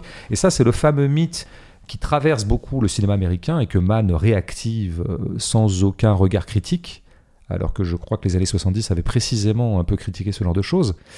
Euh, c'est oui le professionnalisme, c'est-à-dire qu'en fait on ne regarde pas au contenu même de ce qu'on fait. L'important c'est de savoir bien le faire. Et d'où l'expression de Macaulay je fais ce pourquoi je suis fort et toi tu fais ce pourquoi tu es fort. Et en fait ce qui nous unit c'est qu'on est fort dans notre domaine respectif et ce qui abolit totalement le jugement moral d'ailleurs entre les domaines respectifs. Il se trouve qu'il y en a un qui tue des gens et l'autre qui sauve plutôt des gens euh, menacés par les tueurs, mais finalement il y a une équalisation entre eux par de la bien et mal sur la stricte force, le professionnalisme. Alors c'est une idée qui est assez intéressante et qui est même assez subversive, je dirais moralement. C'est-à-dire qu'on est plutôt dans une morale de la, du surhumain. Euh, c'est pas mal du tout. Mais simplement, je voudrais dire deux choses sur le professionnalisme. Cette histoire de professionnalisme caractérise beaucoup plus le cinéaste qu'est Michael Mann plutôt que son personnage, qui, comme on l'a déjà vu, commettent énormément d'erreurs professionnelles. Macaulay déborde souvent son professionnalisme, ne serait-ce que d'aller tuer Wengro alors qu'il a tous les flics aux trousses vers la fin du film, mm. enfin, etc. Donc je pense que cette histoire de professionnalisme, encore une fois, elle vaut pour Michael Mann euh, comme une espèce de mythe euh, qui aurait à voir beaucoup avec, euh, bah, de la même façon que eux se trouvent très forts dans leur domaine, indépendamment du contenu même du domaine, l'important c'est la force, eh ben, Mann, ça serait un peu pareil.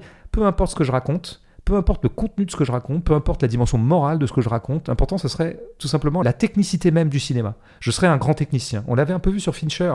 Et je pense que Mann incarne aussi cette génération, en tout cas, les fans de Mann sont des gens qui sont comme les fans de Fincher, ils ne sont pas forcément les mêmes, euh, des gens euh, que le cinéma intéresse d'abord en tant que démonstration technique. Euh, démonstration technico-stylistique indépendamment de ce qui est raconté, de la richesse de ce qui est raconté, de la complexité de ce qui est abordé, de, des nuances dans la restitution, ça les intéresse pas du tout. L'important, c'est que ce soit euh, très comme ça, euh, techniquement correct. Quoi. Euh, ça, c'est la première chose. Mais une deuxième chose que je voudrais dire, c'est que quand tu as un flic et un voyou dont les fonctions sont complètement abolies au nom d'une sorte de connivence qu'ils peuvent avoir dans la force, alors tu ne peux en aucun cas être dans un cinéma politique il n'y a pas dans ce film de réflexion ou de captation de la police comme institution et qui donc serait l'objet possible d'une critique politique. Voilà. D'établir qu'il puisse y avoir comme ça un effet de miroir entre un bandit et un flic pourrait mener à du languisme de Fritz Lang, à savoir dire au bout du compte, l'institution policière est aussi mafieuse que la mafia elle-même. Mais c'est pas du tout la voie que prend Michael Mann. Pas du tout, du tout, du tout. Puisque je crois que fondamentalement, les institutions n'intéressent pas Michael Mann en tant que tel, j'en voulais pour preuve donc ce qu'il fait dans d'autres films. Tu auras le même truc dans Public Enemies, où il y a un vague machin sur la création du FBI par euh, Hoover, et que effectivement à un moment les flics ont des méthodes un peu torsionnaires comme ça pour arriver à leur fin, mais c'est tout. Globalement, les flics sont quand même relativement, comment dire, il y a plutôt une mythologie des flics au travail chez Mann, quoi, qui peut se défendre, il a le droit, il est libre de ses mythes. Mais par contre, je ne veux plus entendre que c'est un cinéaste politique. Mann n'est absolument pas un cinéaste politique et que donc ce qui se joue entre le flic et le bandit n'a absolument rien à voir avec le fait que l'un soit flic et l'autre bandit. Et je pense que la notion même de professionnalisme qui est d'ailleurs une notion très libérale d'ailleurs. Tu vois, c'est le fameux coup de la compétence. Et c'est la captation de la politique par les libéraux. Au bout du compte, il n'y a pas d'idéologie, il n'y a pas d'idée, c'est pas ça le problème. Il faut être compétent ou pas compétent. Il faut être technique ou pas technique. Aussi. Voilà. Des tout à fait. on est des bosseurs. Donc en fait, on a affaire à plutôt une idéologie libérale à tout prendre, quoi. Je veux dire, une, idéologie libérale qui s'ignore, très largement inconsciente, mais c'est plutôt à ça que font référence les choses. Bon, tout ça pour dire qu'il faut quand même revenir au point euh, central de cette scène, c'est que ce qu'il se raconte dans cette scène est quand même pas passionnant. Pardon, hein, je veux dire, cette scène qui est censée être historique, c'est quand même pas extraordinaire. J'ai l'impression que ça fait plutôt redondance à des choses que le film a déjà disposées. Bon. Mais moi, je pense qu'en fait, cette scène, les dialoguistes n'avaient pas, le dialoguiste, si c'est Man, euh, n'avait pas besoin de se sortir les doigts hein, pour que ce soit bien, parce que de toute façon, la scène n'a pas besoin d'être bien dialoguée pour être historique. Elle est préhistorique. Il y a marqué historique à tous les coins de la scène. Pourquoi? Parce que c'est pas du tout la rencontre entre Anna et mm. euh, Macaulay, c'est la rencontre entre De Niro et Pacino et qui sont là en tant que De Niro et Pacino. Donc tu vois bien qu'on est toujours dans un cinéma qui aime les mythes, qui brasse les mythes, qui convoque les personnages à titre de mythes et qui convoque des acteurs en tant qu'ils sont les acteurs mythiques. Les types pourraient très bien se dire T'as mangé de l'œuf mayonnaise hier? Ah ouais, mais de l'œuf, mais sans mayonnaise, parce que tu sais, j'ai un peu mal au foie en ce moment. Voilà, ils pourraient très bien se dire des conneries comme ça, de toute façon, c'est pas grave. L'important, c'est qu'on ait ce champ contre champ entre deux mythes qui sont convoqués, encore une fois, euh, au titre euh, comme tel. Et donc là, maintenant, on comprend mieux. Et c'est ça qu'incarne en fait la surhumanité de ces, des deux personnages censément dans ce film, c'est que euh, est voué à une sorte de solitude. Il est voué à trimballer de film en film le boulet de lui-même. Il ne peut plus jouer autre chose que De Niro ne peut plus jouer autre chose que De Niro. Pacino ne peut plus jouer autre chose que Pacino. Et donc, en fait, il ne joue plus des personnages. Et donc, plutôt que ce soit des acteurs qui essaient de se fondre dans des personnages qui ont été écrits par un réalisateur, eh ben Mann, il s'est dit, je vais moi directement écrire des personnages qui soient aussi mythiques eux-mêmes que les deux acteurs mythiques que je vais convoquer. Donc à aucun moment, Mann est rentré dans une logique de essayons quand même de faire quelque chose avec ces deux acteurs pendant qu'on les a sous la main, quoi. Donnons-leur vraiment quelque chose à jouer. Bah, en fait, ils n'ont rien à jouer. Et dans cette scène, ils n'ont pas grand-chose à jouer. Donc, ce qu'on peut s'amuser à faire, c'est, euh, moi j'ai compté, hein, j'ai fait un- une battle. Parce qu'une des marques de fabrique de ces deux acteurs, c'est le regard de côté. Je pense que Pacino en fait quand même plus que De Niro. Euh, donc il le bat parce qu'il est plus cabotin. Et alors j'ai vu qu'il y avait quand même deux modes de regard de côté. C'est-à-dire que De Niro a tendance à regarder de côté sans faire pivoter sa nuque. Donc mouvement Ouais. des yeux mais pas mouvement de tête. Pacino lui fait tête, tête, œil en même temps. Voilà, voilà ce que j'ai regardé dans cette scène, n'ayant pas beaucoup d'autres intérêts que celui-ci. Allez, on finit sur le climax du film. Le climax, ouais. Ouais, la grande fusillade en centre-ville, euh, juste après le braquage de la banque. Donc euh, cette fusillade, elle est considérée euh, par plusieurs critiques, dont Jean-Baptiste Toré, je pense, comme étant l'une des scènes les plus intenses du cinéma, puisqu'on dérive carrément vers une, une scène de guerre urbaine dans les rues de Los Angeles pendant euh, 6-7 minutes non-stop. Et donc ça commence sur le trottoir avec euh, Chris qui canarde les flics euh, armés devant lui. Ça se poursuit dans la voiture qui transporte Neil et sa bande. Barrage de flics devant eux avec euh, une dizaine de voitures qui bloquent la route. Derrière eux, Vincent et ses collègues qui les pourchassent à, pied et tirent sur le véhicule. Véhicule qui finit par être immobilisé par les tirs de la police. Le conducteur est assassiné. Chris est touché au visage près de l'oreille. Neil récupère Chris et parvient à s'enfuir à bord d'une voiture laissée en rade sur le parking d'un supermarché. Et Michael finit, comme tu l'as dit, euh, par se faire descendre par Vincent. On s'écoute un petit extrait euh, de tout ça pour se remettre dans l'ambiance Ouais, et on en reparle. ça va péter. Alors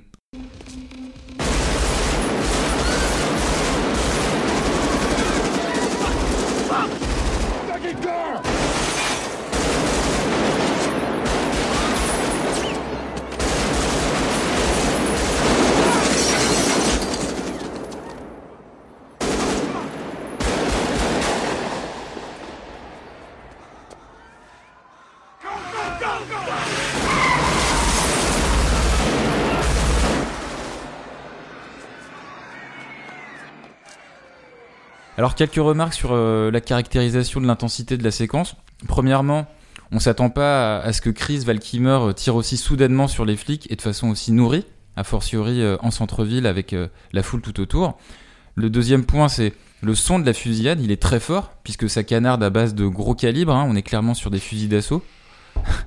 on a, aussi le son des douilles, de la carrosserie, des vitres, des voitures qui explosent sous l'effet des balles. Et donc, ce qu'on perçoit par le son, eh bien, on le visualise aussi en voyant euh, une matière réelle se trouer, euh, exploser, se briser face à la profusion de tirs. Ce que tu appelais dans, dans l'épisode consacré à Batman euh, une fête de la matière. Comme c'est bien dit. c'est de moi ça? Ouais. Ah, ça m'étonne de moi. Troisième point, c'est euh, bah, la séquence, elle est tournée en caméra épaule, hein, ça bouge, ce qui fait qu'elle accompagne les mouvements euh, de cette action en étant très proche des personnages. Et puis dans les gestes, on voit que les fusils sont rapidement rechargés, ce qui renvoie à la maîtrise technique des personnages et au réalisme de Man, euh, dont j'ai déjà souligné l'hyper-méticulosité. Et donc la frénésie avec laquelle les personnages courent, tirent dans un contexte de vie ou de mort, qui plus est en centre-ville, avec une impression de temps réel comme on l'a vu euh, avec le premier braquage, eh bien, tous ces éléments réunis font que le niveau d'adrénaline et d'action est très haut quand même. Très très très haut. Bon, c'est fait pour d'ailleurs. hein. Là, je dirais que la scène fait encore, enfin le déroulé de ce braquage, si on le prend depuis le début, fait encore euh, démonstration euh, du fait que euh, tous les chemins mènent au gunfight chez Michael Mann. En tout cas, tous les chemins mènent au bourrin. Ce serait le point, il y a un point Godwin des fois dans les conversations sur Internet. Mm. Moi, lui, il a un point B comme bourrin. quoi. Parce que là, bon, ça commence comme un braquage, hein, c'est de la banque. Donc encore une fois, on aurait pu faire du Ocean euh, Eleven ou du Logan Lucky. hein, Mais il y, a un dans- truc- il y a un truc bizarre hein, que je me permets de souligner par rapport euh, à cette scène de braquage, Mm. c'est que je me suis dit, mais comment les mecs armés comme ils sont, équipés avec toutes les recharges qu'ils ont euh, sur la poitrine, ils arrivent à pénétrer D'accord. dans Donc- la salle de code. Mais oui, mais tu vois bien, merci de le dire, parce que tout à l'heure j'ai parlé à propos du premier braquage d'une stratégie de l'affrontement et de la confrontation plutôt qu'une stratégie de l'esquive. Et effectivement, les films de braquage un peu qui passent par vraiment une espèce de finesse euh, du contournement, ils jouent justement l'idée qu'il va falloir être rusé pour contourner, il va falloir être rusé pour dissimuler. Donc ils sont obligés de ruser. Là, chez Mann, c'est pas un problème, c'est pas un cinéaste de la ruse, du tout. C'est pas du tout un cinéaste du deuxième degré, du faux semblant, du jeu de dupe, de, de malin malin ennemi. C'est l'anti-Soderbergh pour ça. Euh, une espèce de jeu d'échecs. même d'un euh, point de vue réaliste, tu vois. Mais c'est Parce que tu vois, parce même s'en fout. dans les années 90, euh, c'est peut-être pas les années 2020, mais euh, même je sais que dans Matrix, qui est un film de 98, tu sais que quand Neo il arrive euh, pour sauver Morpheus, il y a quand même des détecteurs de métaux quand même. Non mais, j'en- non mais dans les années 90 c'était déjà suréquipé en termes de surveillance. Voilà, non, non mais, je pense que c'est des choix de- d'esthétique en fait. C'est des affinités esthétiques, c'est des tempéraments esthétiques. Man, ce qui l'intéresse, c'est plutôt l'affrontement. Et donc très vite, en fait, ça va jouer. Ils mettent leur cagoule et puis ils défoncent les gardes à coups de matraque. Non mais je veux dire, voilà, c'est tout. On peut aimer ça. hein. On peut aimer, on peut préférer la baston à l'esquive, on peut préférer le coup de poing à la ruse. Moi, c'est pas mon cas, mais franchement, je peux comprendre, et même parfois une certaine brutalité peut me faire jouir au cinéma. Ce qui a proprement de braquage dans cette grande séquence dure 3 minutes. Bon, et puis on, on pique les billets. Moi, il y a un geste que j'aime bien, c'est la façon dont il secoue un peu les billets pour les faire rentrer dans le sac. Tu vois, ça j'aime bien. Tu vois, ça je trouve que c'est précis, efficace, matériel, c'est plutôt bien fait. Bon, le reste c'est tout en force, quoi. Encore une fois, ça passe en force. Et alors vraiment, une fois qu'on est dehors. Là, c'est pareil, ça pourrait très bien être un jeu de chat et de souris, ça pourrait être un jeu de positionnement, un jeu de dissimulation, ils pourraient sortir et gagner leur baie. Enfin, ça pourrait être sans violence, j'ai envie de dire, mais tout en tension. Bon, c'est pas ce qu'on choisit. Très vite, ils se repèrent les uns les autres, euh, et puis bah, ça va terminer, effectivement, en scène de guerre, qui est une scène de bourrin euh, puissance 2, quoi. Ouais, c'est presque le jeu vidéo euh, GTA quoi. Absolument, c'est un peu ça, avec un grand réalisme, nous dit-on, des impacts, du son des impacts, y compris du bruit des Kalachnikov ou des fusils d'assaut dont ils se servent très bien. Il y a des gens qui admirent ça. Moi, je dois dire que ça peut aussi créer chez moi une sorte d'adrénaline, je dois bien l'avouer, mais je la trouve un peu répétitive cette adrénaline parce qu'en fait, je pense que le point G comme gunfight de Michael Mann l'exonère ou le dédouane d'être un peu inventif. Tarantino est un grand inventeur de scènes d'action, vraiment, mais il y en a plein d'autres avant lui et après lui. Euh, Mann, non, je pense pas que ce soit un cinéaste d'action en fait. Je pense que le gunfight, il fait pas de l'action, il fait de la sidération. C'est-à-dire qu'il crée une espèce comme ça de cascade de bruit, d'images, d'images très heurtées, caméra épaule, euh, raccords un peu comme ça brutaux, plus une sorte de tapis de bombes qui nous tombe dessus. Bon, donc c'est une autre logique. Et alors à ce moment-là, bah, euh, tout passe en force, c'est-à-dire que tout est admissible. Et de fait, cette scène est totalement absurde. Je Elle peut être brillante, elle peut être, mais elle est d'un point de vue réaliste totalement Ouais, absurde. parce qu'ils sont souvent à découvert les mecs en plus. Ils sont à découvert, ils sont à un moment 3 contre 30, et c'est quand même eux qui gagnent en, ils, cachent, ils remontant. se cachent derrière des petits avec des, Voilà. des arbres avec des tout petits troncs quoi. Voilà, je passe sur le fait que, évidemment, voyant le massacre en cours, euh, n'importe quel chef de la police aurait arrêté les frais et dit à tout le monde laissez-les filer, et ils vont faire trop de dégâts.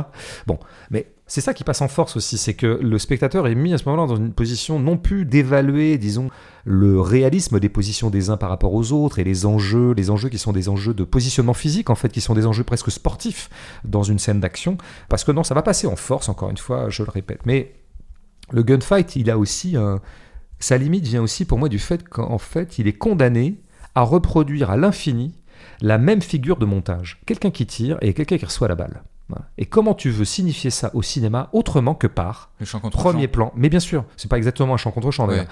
Premier plan, le mec qui tire. Plan juste après, le mec qui reçoit la balle.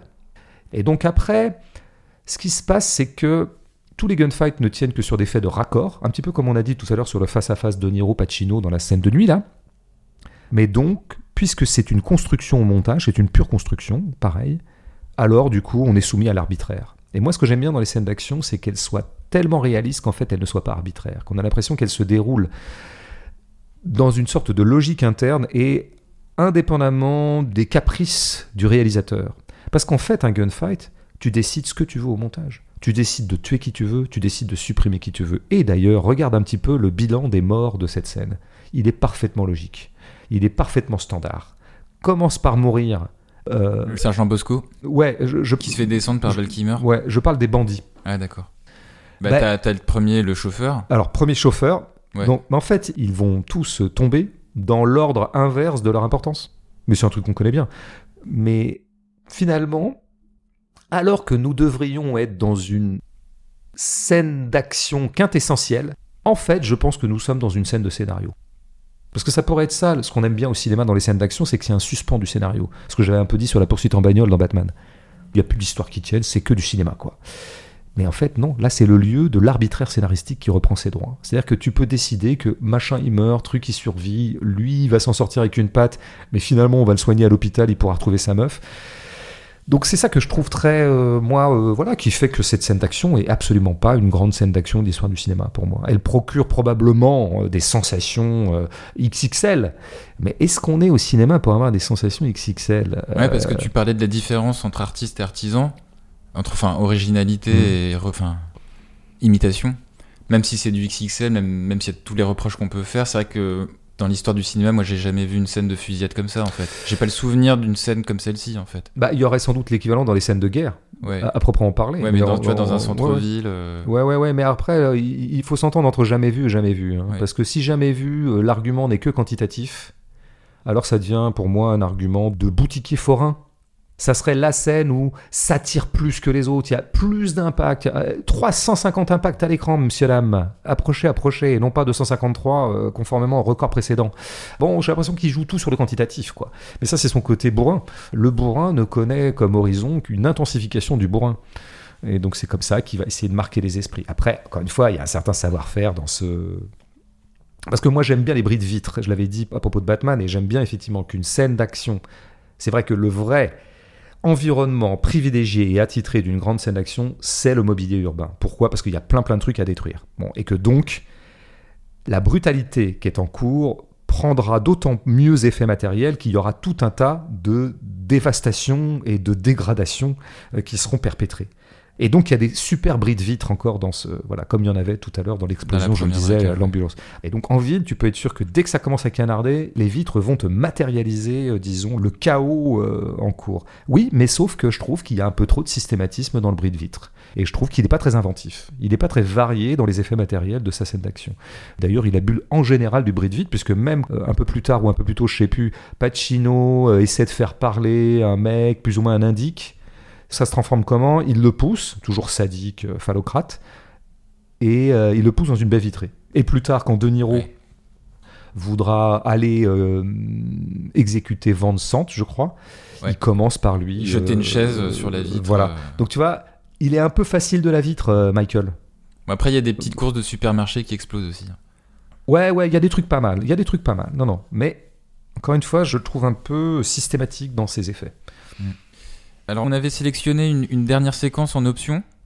Mais vu qu'on a pas mal de questions d'auditeurs, on va peut-être passer directement à la partie interactive. À moins que tu veuilles dire un petit mot euh, dessus, c'est euh, c'est la, c'est la Non, fin en fait. le- Oui, oui, ouais, vite fait, je dirais une seule chose. C'est une fin qui se présente comme qui est absurde, comme d'habitude. Elle est irréaliste. On était à l'hôtel juste avant, on se retrouve dans un aéroport avec Sur le des- tarmac, sur le sur tarmac, le de avec, de des, avec des l'aéroport. cargos qui décollent, quoi, des Airbus, je sais pas quoi, Des Euh, Boeing. des Boeing, plus sûrement.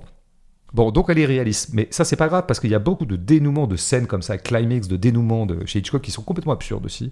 Exemplairement, l'inconnu du Nord Express. Ça, je vous invite à le revoir. Mais même à la rigueur, on connaît tous le dénouement euh, climax de La mort aux trousses, qui est tout à fait absurde aussi. euh, euh, voilà, ou comment on appelle ça, tu sais, les, les visages des présidents euh, des États-Unis taillés dans la roche.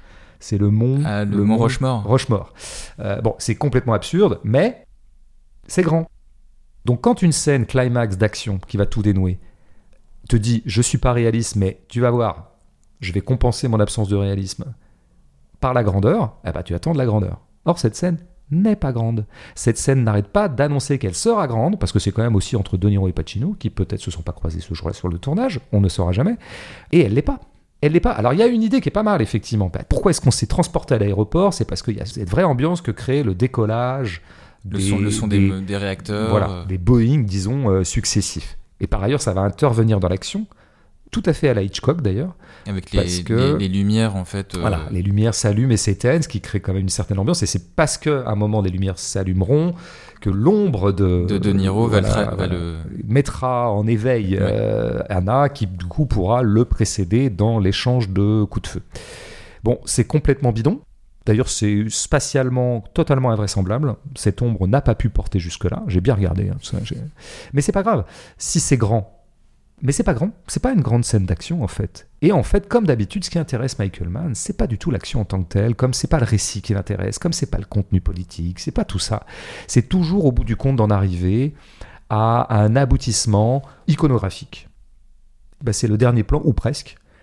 Il tient la main, il tient la main de. Voilà, c'est enfin, l'agonie Al de Pacino Macaulay. tient- euh, tient voilà, la main de De Niro. Et, voilà, Pacino donc de dos et De Niro de face dans le même plan, mais quel est le degré d'artifice de ce plan, on ne saura pas. Bon, et puis voilà, grande musique, et puis euh, scène statique. C'est là qu'on est dans l'icône en fait. C'est une image en fait. Et cette image, c'est quoi? Ben, On a un Anna. Alors en gros plan après. Ah, il est. Comment dire? Et il il a est c'est son sombre. visage, c'est sur son visage. il est sombre. Ouais. Il est, euh, il y a quelque chose. bah, il porte encore une fois le tragique du monde sur lui, quoi, parce que c'est un homme, quoi. Tu sais, les hommes, ils portent le tragique du monde sur lui. Donc, c'est là qu'on voit qu'il n'est pas une créature humaine, qu'il est un surhumain, un surhomme, un super héros. Parce que s'il était humain, il aurait un peu la satisfaction du devoir accompli, satisfaction d'avoir mis hors d'état de nuire un mec qui était quand même devenu dangereux. Mais, Euh, Mais il est au-dessus de ça, mais- le mec, c'est pour bah, ça. il est au-dessus de ça, il est au-dessus de la vie. Ouais. Et c'est pour ça que ce plan est pas intéressant. Ce plan aurait été intéressant si Mann avait demandé à Pacino de jouer tout ça. Et peut-être que Pacino, qui est quand même un bon acteur, aurait pu jouer tout ça. Le mélange entre une petite satisfaction de petit kéké et quand même un peu une sorte d'estime post-mortem. Et il joue pas ça. Il joue que le... Comment dire là, tu vois, les- Mais il l'avait dit, hein, il avait dit dans la rencontre. Il avait dit euh, si t'es sur mon chemin, je vais devoir te flinguer, ça va pas me plaire. Oui, mais déjà, de pas, bah, bah, ce ça va pas me plaire, il faut. Parce que ça va lui plaire un peu. Sinon, il le ferait pas. Mm. Mais donc, non, mais encore une fois, tu vois, je dis ça, j'ai l'air de chicaner, mais en fait, le point le plus important de ce que je dis, s'il y en a un, si jamais il y en a un, euh, donnez aux acteurs à jouer des choses intéressantes et subtiles, et vous aurez des plans subtils. Ce plan n'est pas subtil. Ce plan est gros sabot. D'ailleurs, cette ambiance finale est gros sabot. Elle est emphatique. Elle est pompeuse. Comme à peu près euh, tout le cinéma de Michael Mann. Bon, c'est vrai qu'il fait pas dans le subtil. Bon, mais peut-être qu'en fait, on s'en fout d'être subtil. hein. Je veux dire, peut-être que c'est bourgeois la subtilité. Je sais pas. Mhm. On va savoir. peut-être que je suis bourgeois. On passe à la partie interactive ou pas? Ouais, ouais, Ouais. Allez, on commence avec Pierre. Faites entrer les maniens. Et il demande que penses-tu de l'utilisation de la couleur par Mann dans Hit, comme dans tous ses films Et entre parenthèses, il indique le bleu symbolisant le confort, le familier, la maison, la sphère conjugale, le vert, le danger, la peur.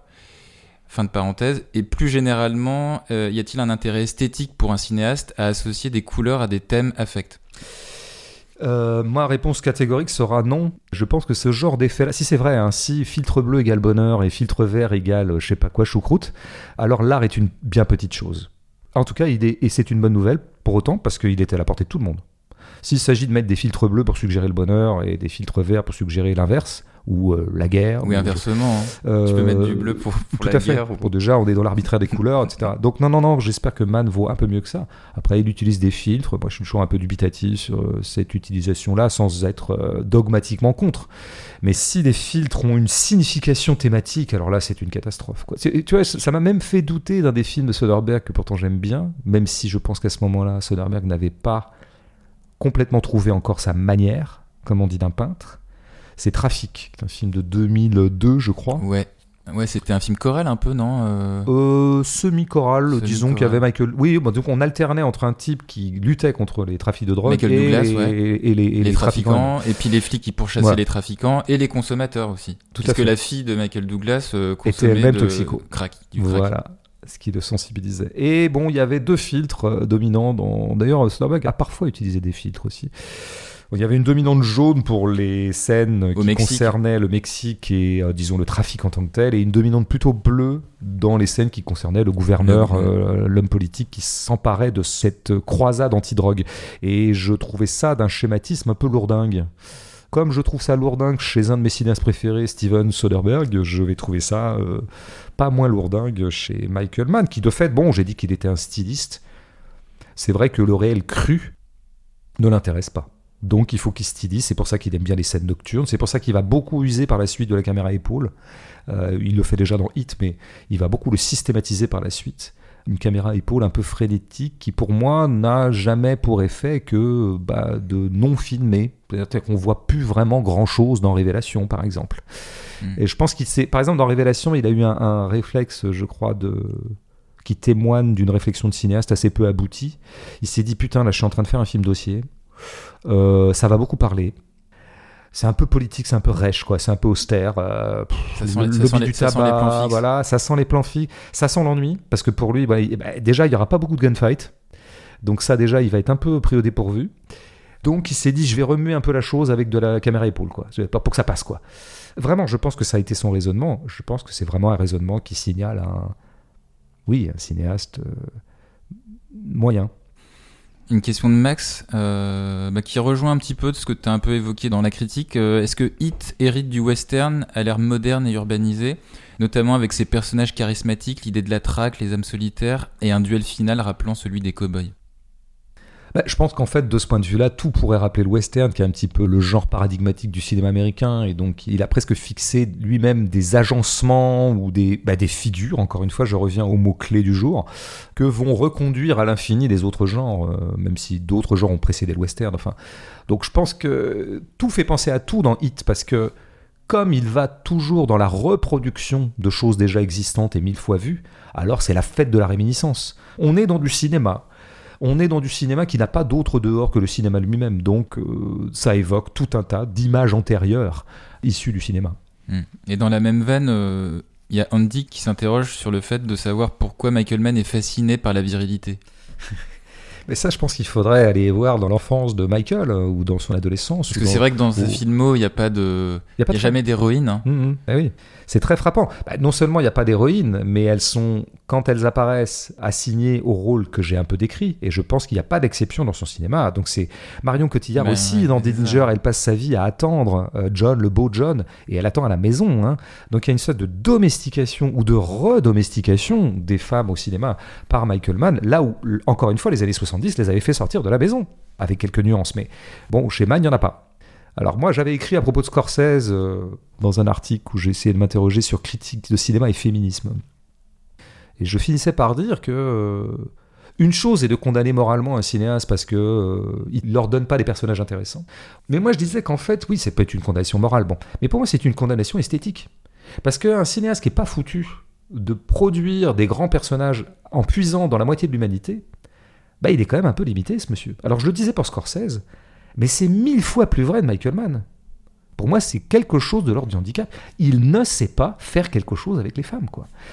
Et par ailleurs, j'ajouterais qu'il sait pas faire autre chose avec les hommes que euh, d'en faire des bonhommes qui jouent avec des flingues. hein. Allez, on finit par une, une question bonus? Petite question bonus. Ça, c'est une question piège, je sens. Ah, je sens que tu as préparé une petite entourloupe. Non, non, non. bah, moi, Non je pose pas de questions. hein, C'est les auditeurs qui posent Oui, des oui, questions. oui, moi je pense que tout ça. Tu sais, c'est comme la présence de De Niro et Pacino sur le tournage au même moment. Moi j'ai l'impression que ces questions sont fausses depuis le début. que tu inventes des pseudos, que tu. Bon. Mais tu vois, je fais semblant de rien. Allez, la question de Pierre-Yves? Ouais, Pierre-Yves, c'est ça. Comme s'il y avait des gens dans le monde qui s'appelaient Pierre-Yves. Mais non, ça n'existe pas. tu vois bien. Le pipeau est démasqué.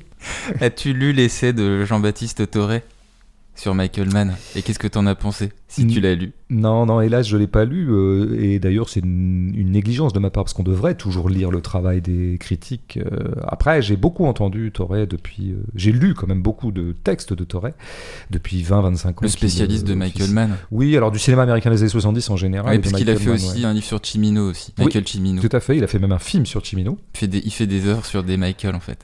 C'est ça. Et pourtant pas Haneke parce qu'il déteste Haneke, Mm. hein, ce qui est une de ses erreurs critiques majeures. Euh, L'autre erreur étant de considérer Michael Mann comme un grand cinéaste, euh, ce qui n'est pas euh, comme un grand cinéaste politique, ce qui n'est vraiment pas. euh, voilà, donc j'ai quand même suffisamment entendu Torre pour trouver que euh, je pense qu'il se trompe sur Mann, mais en fait, quand je dis qu'il se trompe, je pense qu'il se trompe par rapport à ce qui est objectivement le cinéma de Michael Mann, mais il y a probablement quelque chose de profondément sincère et authentique dans ce qu'exprime Torre. Il y a quelque chose qui lui plaît fondamentalement là-dedans. Mais c'est quoi Euh, Simplement, il l'a mal identifié dans sa critique. Mm. Pour l'instant, je ne l'ai jamais trouvé convaincant pour dire ce qui semble le faire véritablement vibrer dans le cinéma de Mann. Mais est-ce que ça serait pas ce que j'ai dit? À savoir euh, ce grand plaisir qu'ont les petits garçons mal grandis de se lever dans un cinéma de euh, petits garçons. C'est peut-être ça la clé. Parce que, euh, objectivement, d'ailleurs, Torre est en général assez imprécis quand il parle du cinéma de Mann. Il n'aborde pas vraiment la facture. Si ce n'est pour dire que Mann se met à la caméra épaule à partir de Révélation, puis dans les années 2000, euh, il la systématise parce que pour lui, nous sommes arrivés à un tel état du régime de l'image dans la société du spectacle qu'il ne serait plus possible maintenant de faire des plans de cinéma. Voilà, c'est ce genre de construction théorique que produit Torel. Je pense que je ne déforme pas trop sa pensée. Ça, je pense que c'est des constructions théoriques, sans rapport avec le film. Merci François pour cette analyse. Bien punchy, hein. J'espère que j'ai pas été injuste avec euh, Michael. J'ai- il y a eu de la punchline, en veux-tu, en voilà. Non, non, non, non, c'était pas le but. non, mais j'ai essayé d'être au moins juste avec ce que je vois dans ces films, ce que je ressens et vois. Et moi, je l'ai défendu aussi un peu, mais Ouais, ouais, tu très sincèrement. hein. as bien fait le job. T'as bien fait le job. parce que je l'avais bien aimé ce film quand j'étais plus jeune. Je pense que tu vas devenir un peu l'idole des maniens. Tu vois, ils vont te dire, mais toi, t'as résisté à l'espèce de d'attaque euh, de mauvaise foi de Bégodeau. T'as été là, t'as entretenu le flambeau, quoi. Non, mais il y a eu deux façons de voir le film. hein. Voilà, c'est ça. Oh, le centriste. Non, mais ce que je voulais dire, c'est que le film, c'est pas un chef-d'œuvre absolu, je te le concède, mais il est loin d'être mauvais non plus. Mais quoi. tu sais, quand je suis, je suis arrivé aujourd'hui euh, dans l'état d'esprit dans lequel je suis quand on s'était attaqué, entre guillemets, à Kubrick, c'est toujours la même chose. C'est-à-dire que moi, je trouve que Kubrick, il est souvent intéressant, que c'est un cinéaste qui a du talent. euh, Il y a vraiment des films que j'aime pas de lui, mais il y en a d'autres que je trouve euh, vraiment intéressants, quoi, et avec des grands moments, euh, tu vois. Man, je le mets très en dessous de Kubrick, mais il y a des trucs que je trouve pas mal chez lui. Le problème commence toujours à partir du moment où j'entends beaucoup de fois qu'il est un grand cinéaste. un, Là, génie, un génie. génie, vraiment pas, quoi. Tu prends le truc par tous les angles, ça n'est pas un génie. Et voilà, c'est ça que j'ai essayé de dire aujourd'hui. Alors, prochain épisode. On fait du cinéma, de la littérature? Oh, si on va sur cinéma, parce que tu sais, en fait, on est, on est sur une belle logique. de- on fait une gêne littéraire sur quatre. Sur quatre gènes. Ah ouais T'as compté? Et donc là, on a une troisième à faire sur le cinéma avant de refaire une gêne. Et donc, ce serait? T'as une idée de film? Il y a un film avec Blanche Gardin qui arrive là, Ah. d'une jeune cinéaste française. T'as le titre en tête ou pas? Je ne suis pas aimé, c'est pas ça, hein, mais c'est un truc comme ça. Personne ne m'aime, Hmm. ou plus personne me regarde, ou je. D'une jeune femme qui s'appelle Claire Deveau. D'accord. Voilà. Non, mais dans le désert des sorties, j'ai repéré ça. D'accord. Et donc, du coup, après cette critique de cinéma, ce serait quoi? Ce serait une gêne littéraire alors? Ouais, tout à fait. Qui pourrait être, mais il faut que je finisse le livre, ou tu parles au conditionnel alors? Qui bah, pourrait être inconditionnel, absolument. Euh, qui pourrait être euh, Connemara de Nicolas Mathieu. Nicolas Mathieu, euh, dont on connaît toujours pas le nom de famille. Ah, c'est drôle ça. ah ouais, tu veux dire qu'en fait, il y aurait l'homme qui n'a pas de prénom et l'homme qui a deux prénoms. C'est Nicolas Mathieu. l'homme qui a trois prénoms. Comme Christian Jean-Pierre, le commentateur de foot. Ouais, ouais, ouais. C'est marrant parce que c'est pas du tout intéressant. Ce que tu... non, mais c'est un vrai sujet chez toi ou? parce que je pense que ça va intéresser aucun de nos 13 auditeurs. Aucun. Bon, ben, allez, à bientôt. hein. Ouais, salut salut. François.